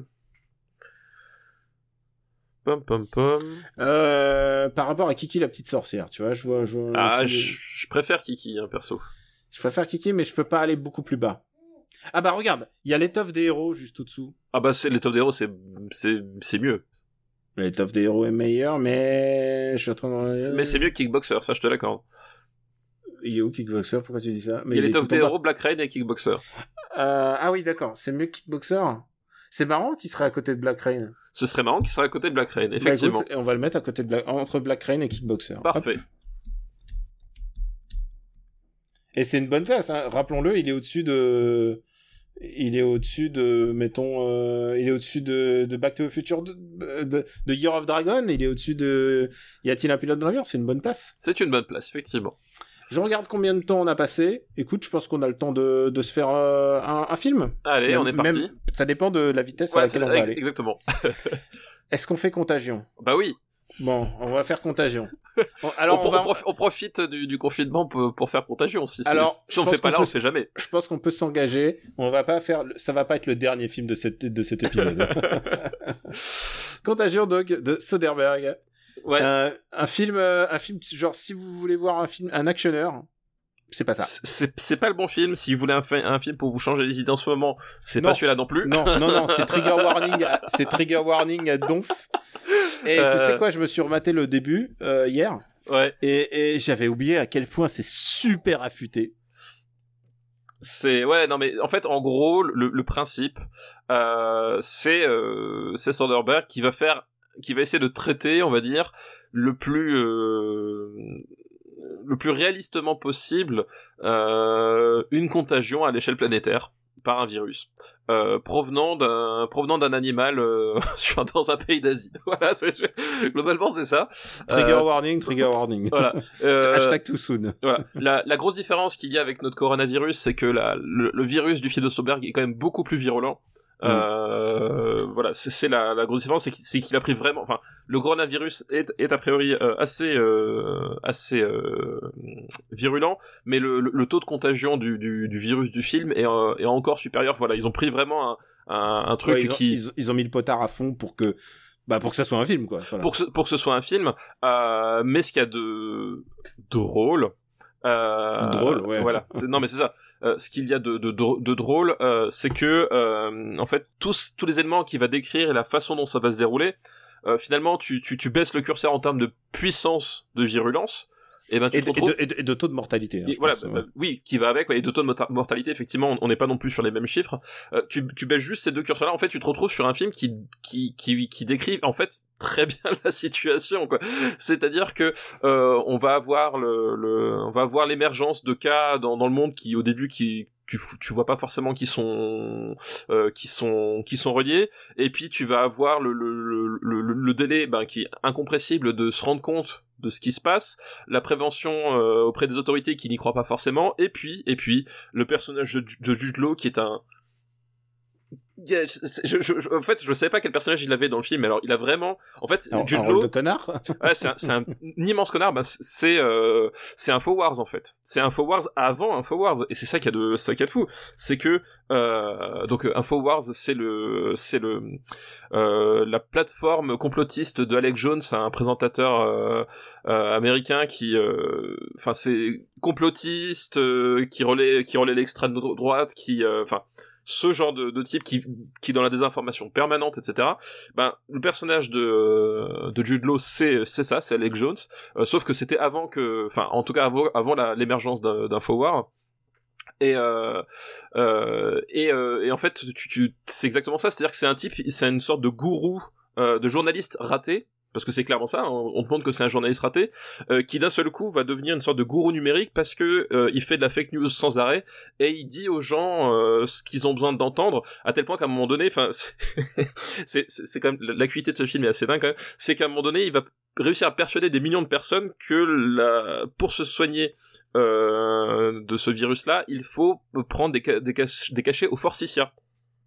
Donc euh, le forsythia, je sais pas si vous voyez, c'est une magnifique plante, euh, un, magnifique arbre jaune, j'en ai dans mon jardin d'ailleurs, euh, qui, fleurit au, tout début du, printemps. Et en fait, les gens vont se ruer sur des, stocks de gélules de forsythia, euh, vont faire la queue, vont se contaminer entre eux en faisant la queue pour prendre ces gélules de forsythia qui ne vont servir à rien. Euh, écoute, j'avais pas du tout, euh, j'avais pas du tout l'image de la fleur en question.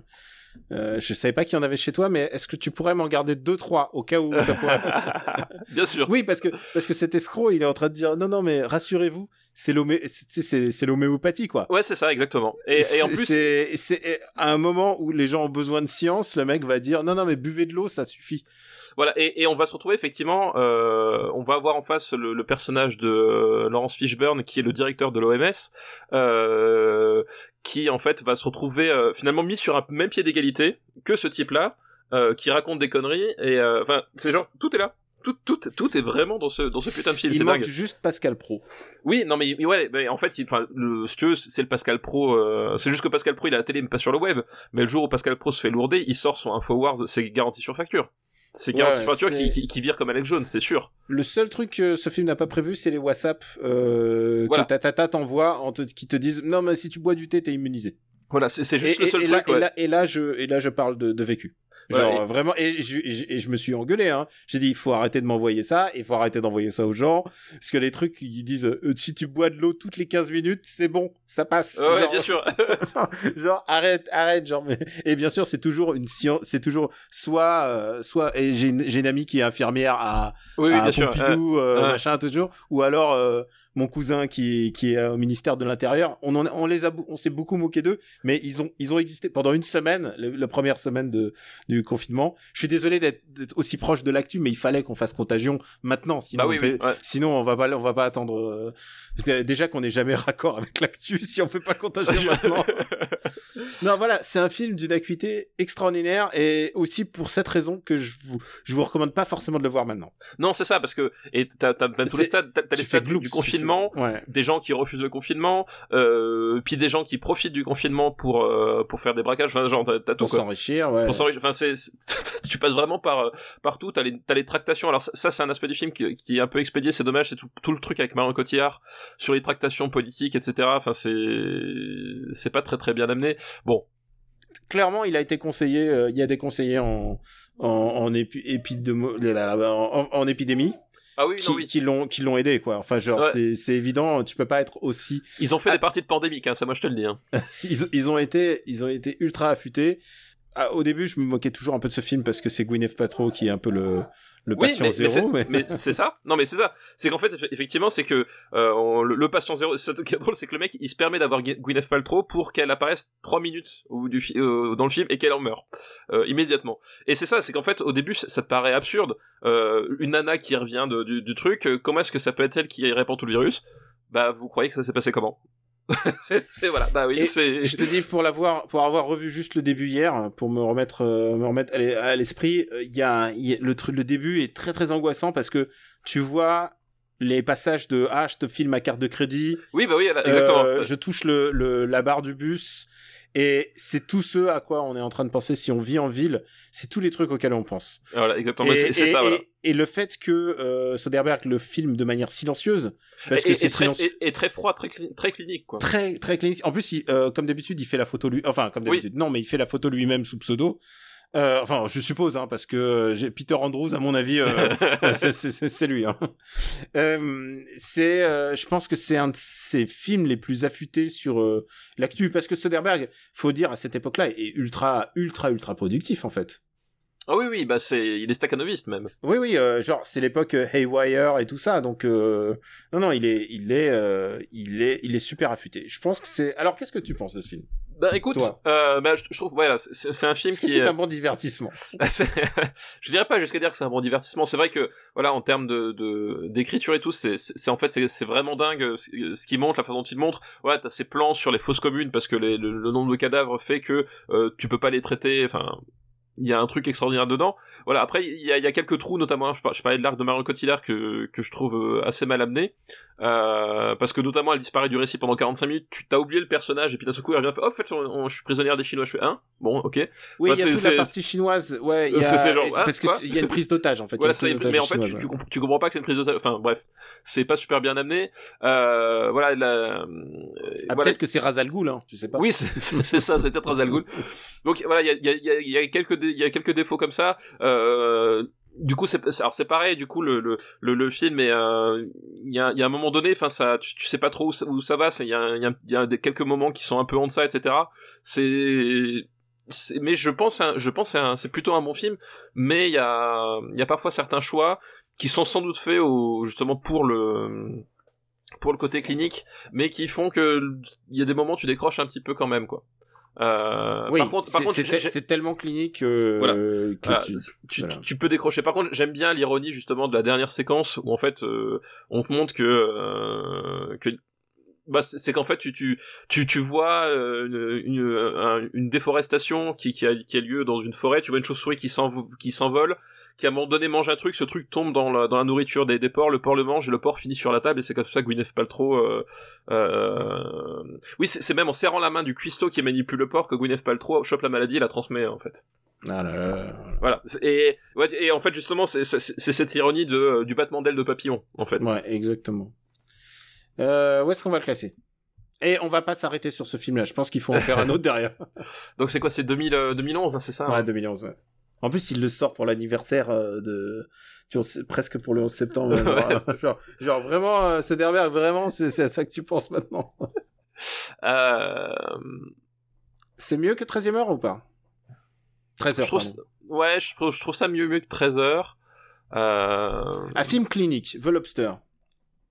Euh, on, a, on a quand même trois films très cliniques. ouais, non, ouais. euh, là, là, dans, en- je pense à Vent se lève et Lobster, c'est quand même des films, euh, c'est quand même des films froids en l'occurrence. là. Ouais, c'est comme des chiffres. Moi, j'aurais tendance à préférer The Lobster, mais après. Non, bah écoute, moi ça me va. ok, bah voilà, entre The Lobster et en, The fait, Artist. en fait, moi j'aimais pas tant The Lobster que ça, mais c'est toi qui m'as plutôt redonné goût. Ah bah tu vois. Et j'aimerais bien que tu me dises ce genre de choses de temps en temps. Je le note dans mon calepin, dans mon Death Note. Note-le bien quand on va faire Master and Commander et Tree of Life. ah oui, oui, oui, bah, j'ai hâte, j'ai hâte. Ah oui, mais là, là, euh, là, je pense qu'on va attendre un petit peu avant de dire. Alors, je te propose de finir avec le sourire du jour, parce que bon, j'ai vu, j'ai tué ma mère, mais on va pas s'arrêter sur j'ai tué. non, ma non, on va pas non, non, on va pas s'arrêter là-dessus. On, on va parler de Taxi 5. Putain, j'en étais sûr. Bah oui, il faut parler Taxi 5. on est quand même le, le podcast de tous les cinémas là. Je pense que Ah tu, ouais. peux pas, tu peux pas faire plus divers que ça. Euh... Tu sais, moi quand je dis Taxi 5, j'ai la musique, j'ai la musique qui fait pam pam pam pam pam pam.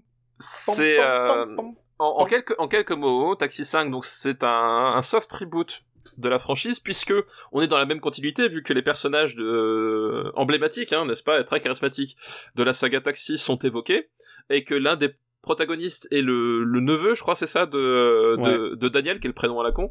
Euh, un putain, ça. Attends, attends, tu, tu veux que je te. Eh, tu portes le même nom, tu portes le même prénom que Derrick. Alors Oui, c'est vrai. tais-toi. c'est vrai.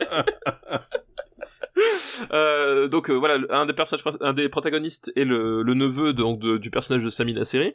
Euh, mais voilà, on, on, on les voit pas, euh, on les voit pas, ils sont évacués. On repart sur une nouvelle histoire avec un, avec c'est bienvenu chez les ch'tis de, ta- c'est le bienvenu chez les ch'tis de taxi.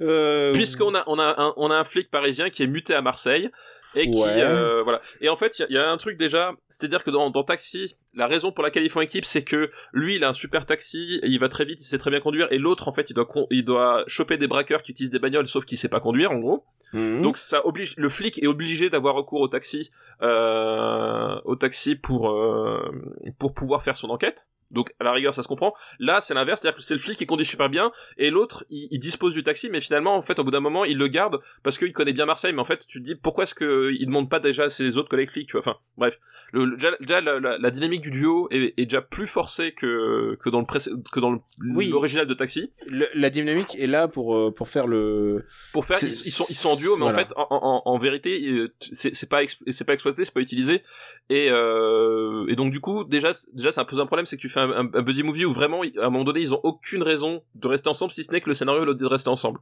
donc c'est c'est un peu dommage et ensuite euh, mais quel film de merde quoi Euh... Bah, tu sais quoi, c'est pas le meilleur Franck Gastambide.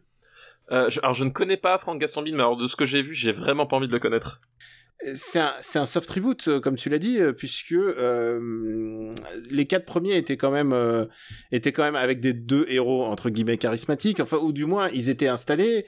Et, et ce film-là est vraiment très très très nostalgique de cette période, alors que c'est pas quelque chose. Alors moi en tant que en, en- en tant que personne qui aime les les, les films un peu sales, euh, je trouve que c'est une bonne idée. Mais en vrai, c'est pas une bonne idée.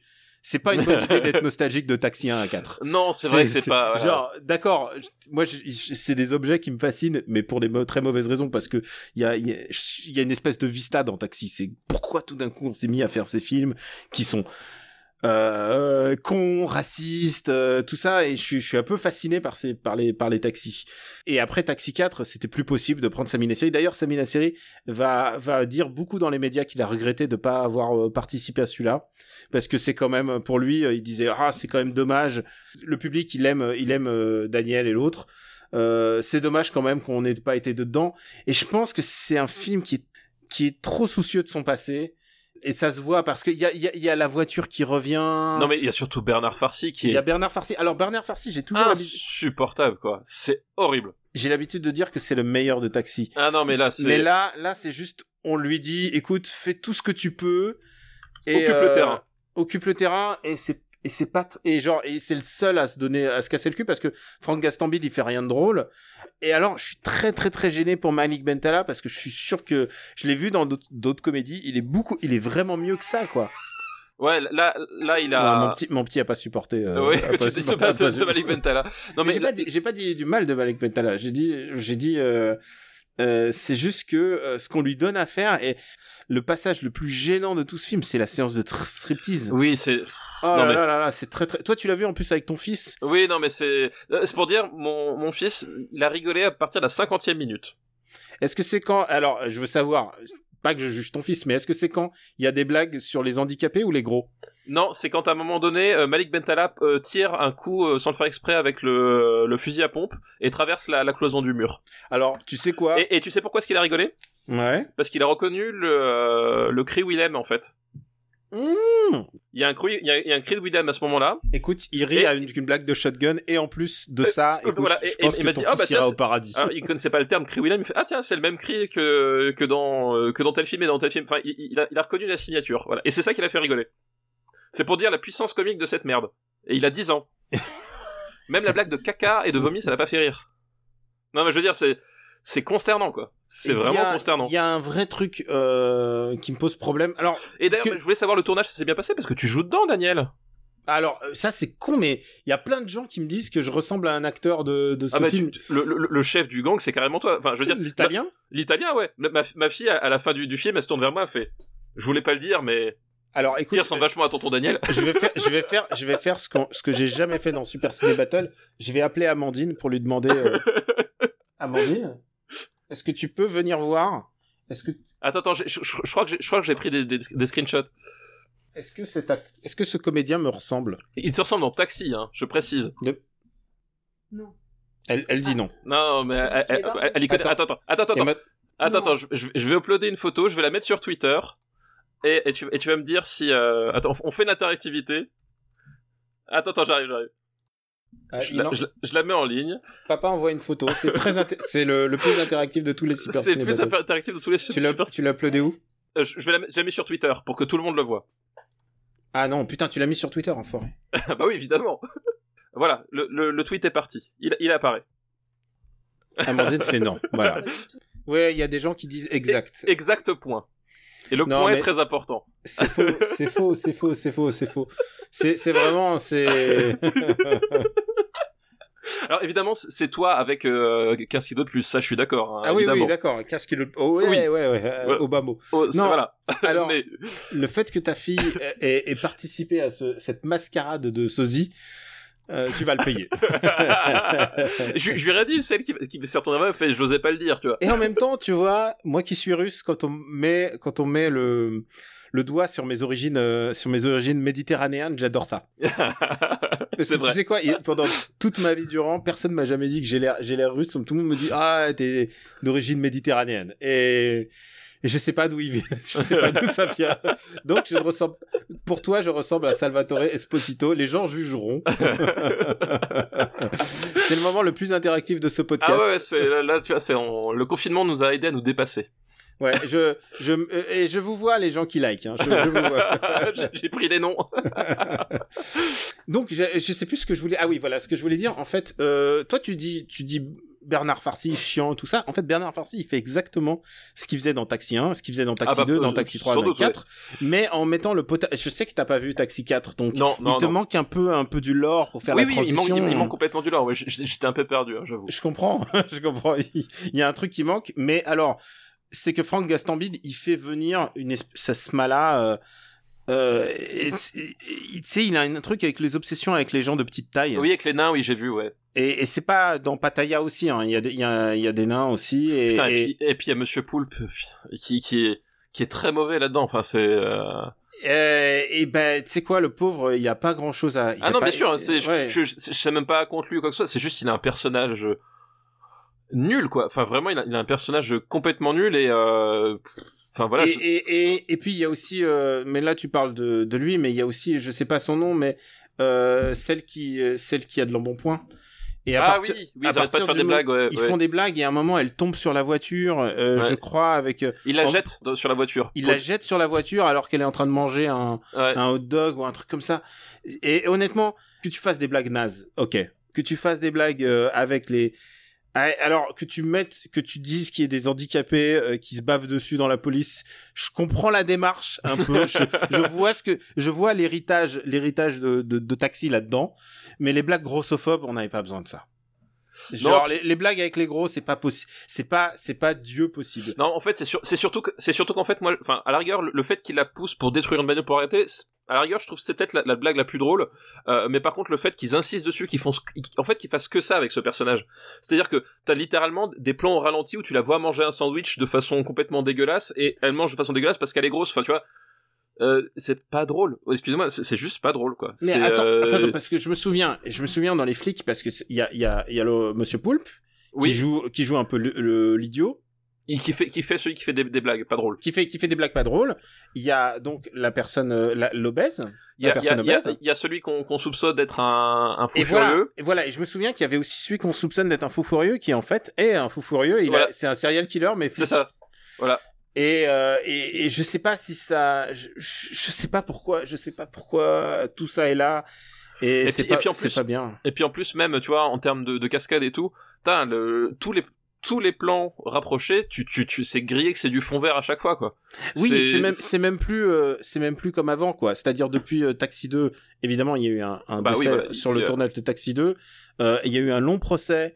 Euh, c'était un truc assez. bah, on va pas faire par là mon Luc, mais euh, mais en gros, euh, ce qui Ah. s'est passé, c'est qu'ils ont tout euh, tout mis sur le dos de Rémi Julien. Ils ont tout mis sur le dos de Rémi Julienne. Rémi Julienne qui s'en voulait. Euh, et Rémi Julienne qui a tout assumé. Ensuite, il a, il a vu euh, ce qui s'est passé, enfin comment ils lui ont tout mis sur la gueule. Et il dit ah non non, c'est pas comme ça. Il dit je veux bien assumer, mais ça s'est pas passé comme ça. Et du coup, ils ont requalifié le procès. Et là, par contre, évidemment, la production était totalement responsable puisque euh, ils ont voulu faire des économies sur les euh, pour sur les suivi- préparatifs, ouais. sur les préparatifs, normalement, c'est des préparatifs, bah, ça coûte, euh, ça coûte, je sais pas, 50 000 euros, mais ils se sont dit, non, on n'a pas besoin de faire des préparatifs pour des, des sauts en bagnole et des machins et des cascades en bagnole. Et tu- pour des trucs aussi dangereux, tu, tu, et Bah ouais. surtout pour des films qui rapportent autant, parce que ça fait des millions d'entrées, tu fais pas ça, quoi.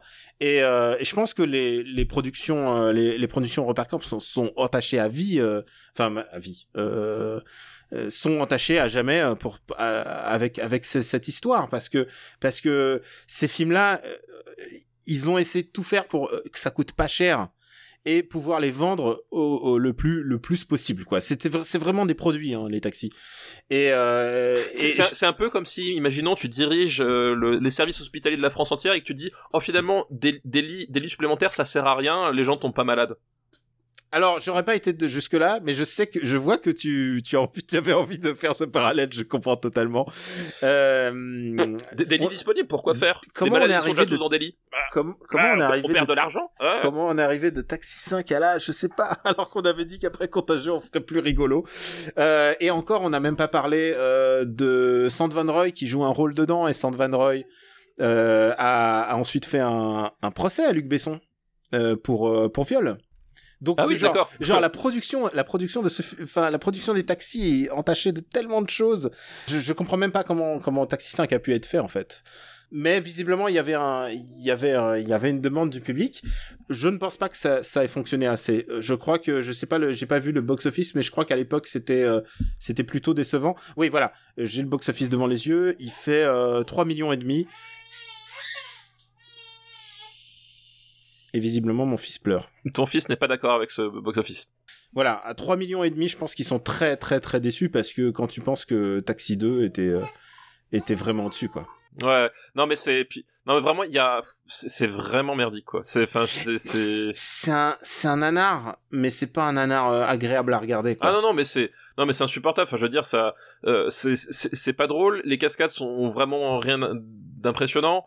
Euh, Enfin les, les acteurs ils sont la moitié sont insupportables. Je veux dire Et le duo euh, Sabrina Wazini, en fait, le but c'est d'avoir mis une, une meuf badass. Euh, Oui. euh, Sabrina Wazini, mais elle devient tout de suite illico, illico presto le le love interest de Frank Gastambide. C'est genre, ça fait ça fait un peu genre, j'ai voulu faire jouer les copains en fait, ouais puis parce surtout- que son puis- rôle, puis- son rôle est. Puis t'as, puis t'as cette phrase complètement nulle. euh, ouais, quand- euh, comment je vois, euh, euh, quand je vois quand- comment c'est, c'est compliqué de, de t'embrasser, j'ose même pas imaginer ce que je dois faire si un jour je veux coucher avec toi. C'est genre. Ok. J'avais oublié ça. Ah oui, non mais genre. Ah ouais, on en est là quoi. Tu vois. C'est ouais. Ah là ok. là, voilà. C'est c'est un film où il y a où il y a quand même quelques rappeurs euh, marseillais qui font des, des caméos. Oui, il y a, il y a Cut Killer qui fait un, un caméo. Je le sais pourquoi? Parce qu'il a marqué en gros son nom euh, dans le dans le film. Alors, euh, je pense par marseillais, je pensais à Soprano, qui est euh, qui tu connais pas, toi, tu connais pas, mais voilà. Bah si, j'ai, vu toutes les saisons. D'accord. Et et il y a Ramsey aussi qui joue là-dedans. Oui, il y a Ramsey, ouais.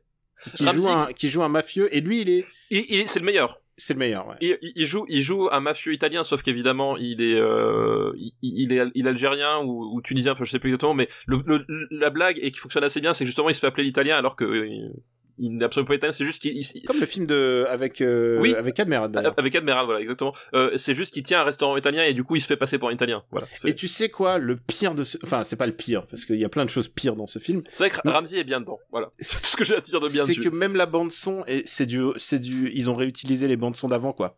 Genre Ah, ils sont tellement nostalgiques d'avant qu'ils ont ressorti les mêmes trucs. Ils ont réutilisé la musique de Pulp Fiction qui avait déjà carté. genre, Ici, Orlo, ouais. Ah, c'est c'est du c'est vraiment c'est entre euh, entre tradition et modernité de merde quand même. Ouais, c'est ça, exactement. Où est-ce qu'on va le classer? Et je peux te dire ça va pas aller haut. Non, ça va pas aller haut. Je, je préfère Pixel. Hein. Voilà. Je, je préfère Pixel et Transformers Last Night, c'est définitif. C'est mon, c'est mon dernier. Alors d'accord ouais mais alors est-ce que les visiteurs c'est mieux? Euh, y a pas de lait. Il y a plus de lait. Y a plus de lait. Est-ce que c'est mieux? La vache, elle dort. Est-ce- Oui, je crois qu'il y a une scène qui m'a qui m'a fait rigoler euh, quand on voit la croix gammée. euh. Ah, Sur le voilà. drapeau, Il y, a voilà. des- il y a des nazis dans les Il y a visiteurs la nazis. Voilà. Donc c'est forcément mieux. Alors maintenant la question est-ce que c'est le pire film? Non, je pense que si j'étais un homme, quand même bien pire. Ouais, c'est c'est ouf, C'est c'est ouf de dire ça. Voilà. Ouais, non, non.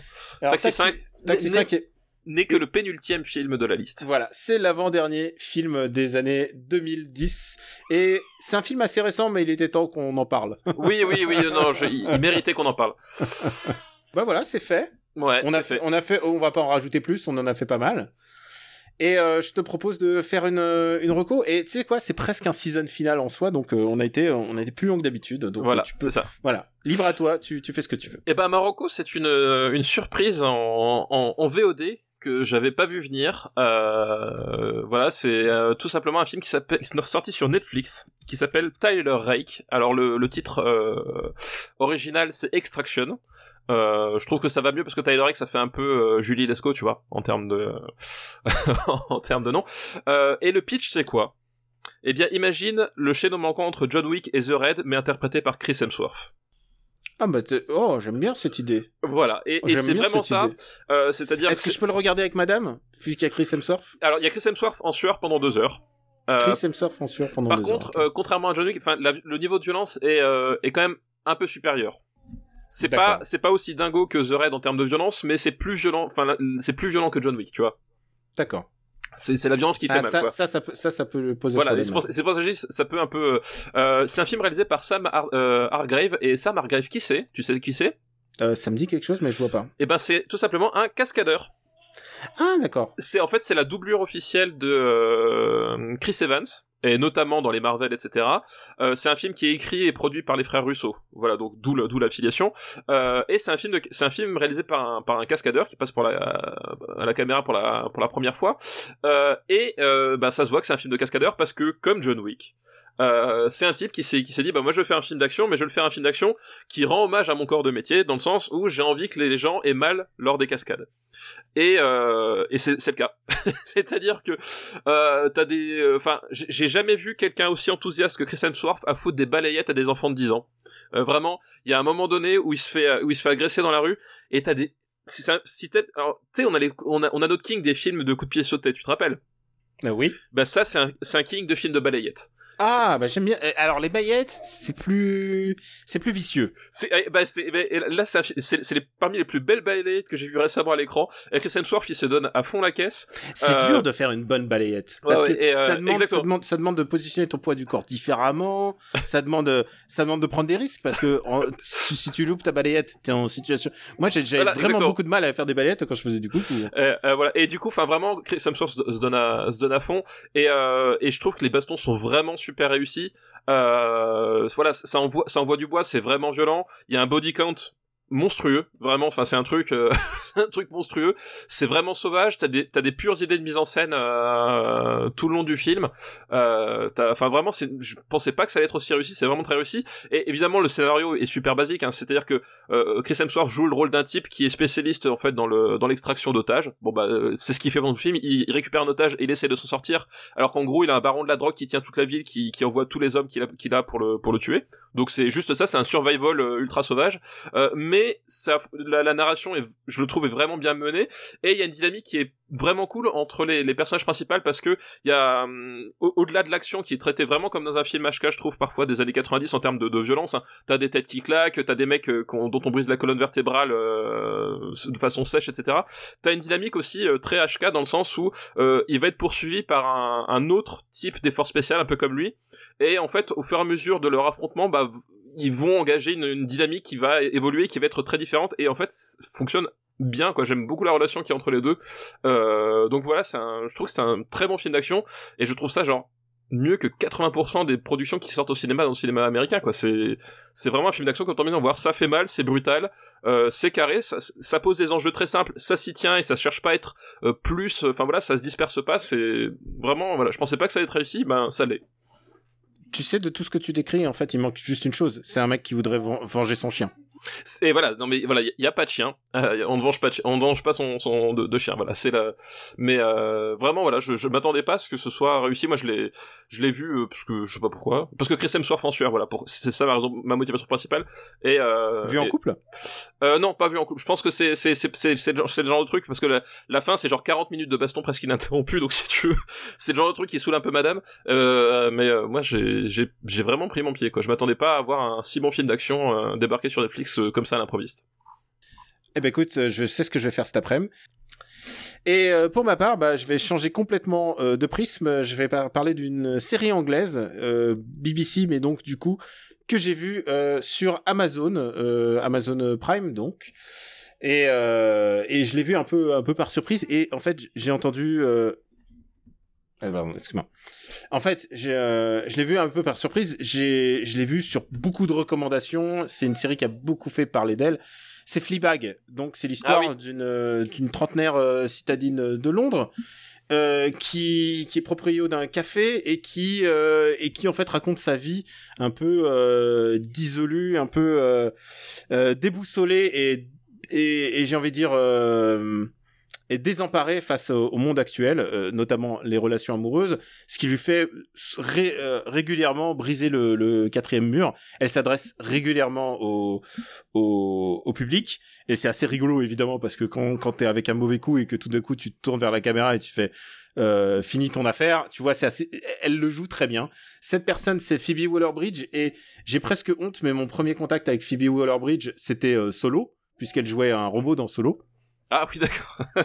tu vois ouais c'est non mais effectivement. vraiment, je la, je la connaissais pas. Elle joue un petit rôle dans Man Up que j'avais recommandé il y a pas si longtemps, donc elle est un peu dans cette veine euh, rigolote anglaise.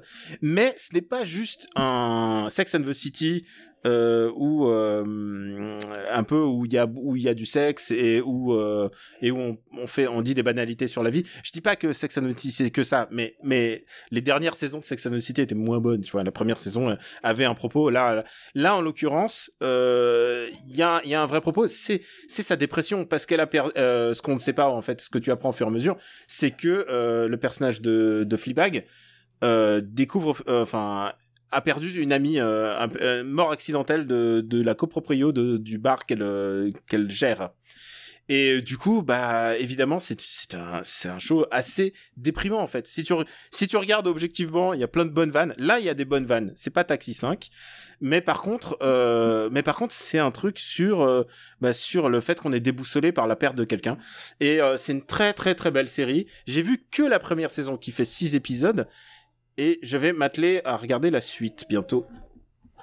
Eh bien, vraiment, écoute. eh, t'as beaucoup entendu mon fils là, j'imagine. Non, non, enfin, pas plus que d'habitude. Mais il vient toujours pour sonner la fin du, euh, C'est ça, de Super Ciné Battle. hein, voilà. Bah voilà, je, je, je ne saurais que t'encourager. Je sais que tu as euh, Amazon Prime.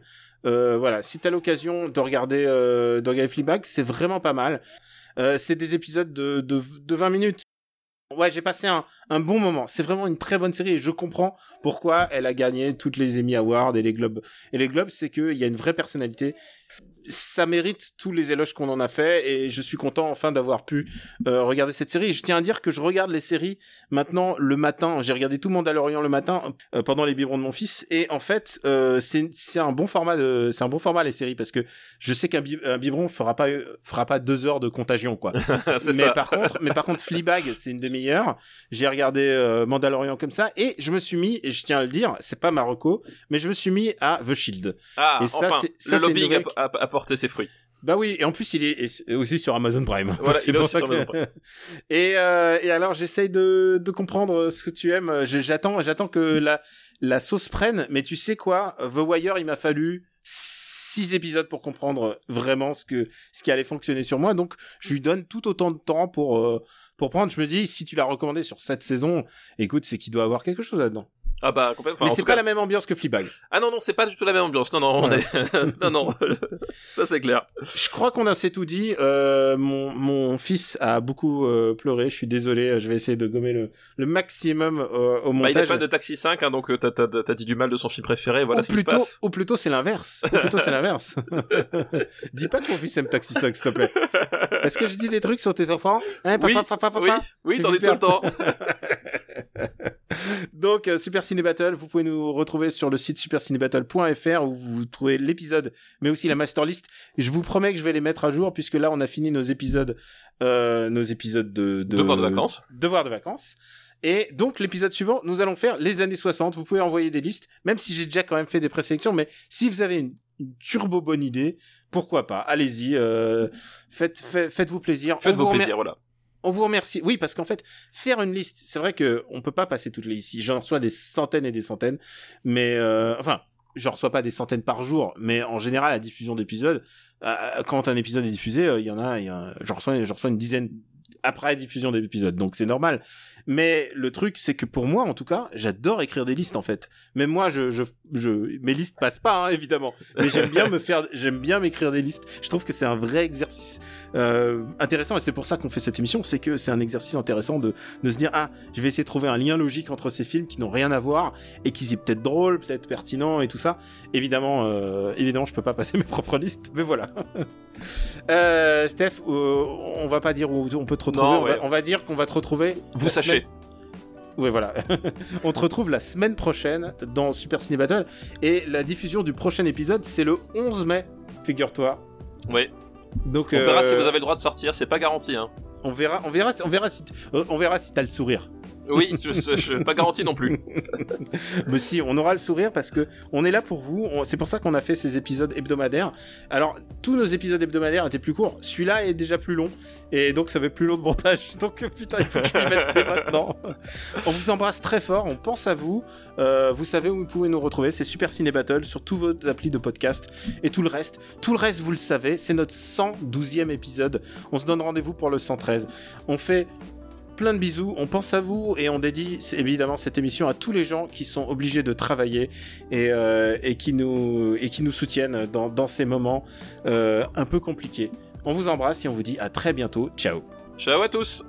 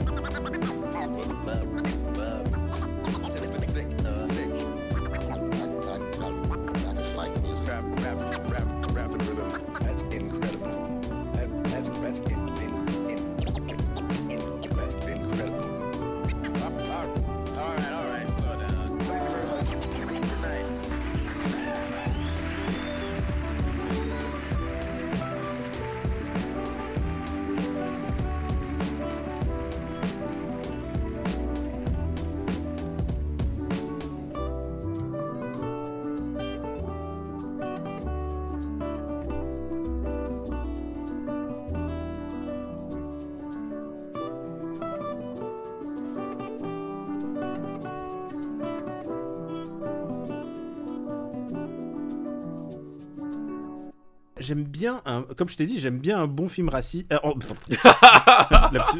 Je vais pas le, je vais pas le mettre celui-là. Une production RPU.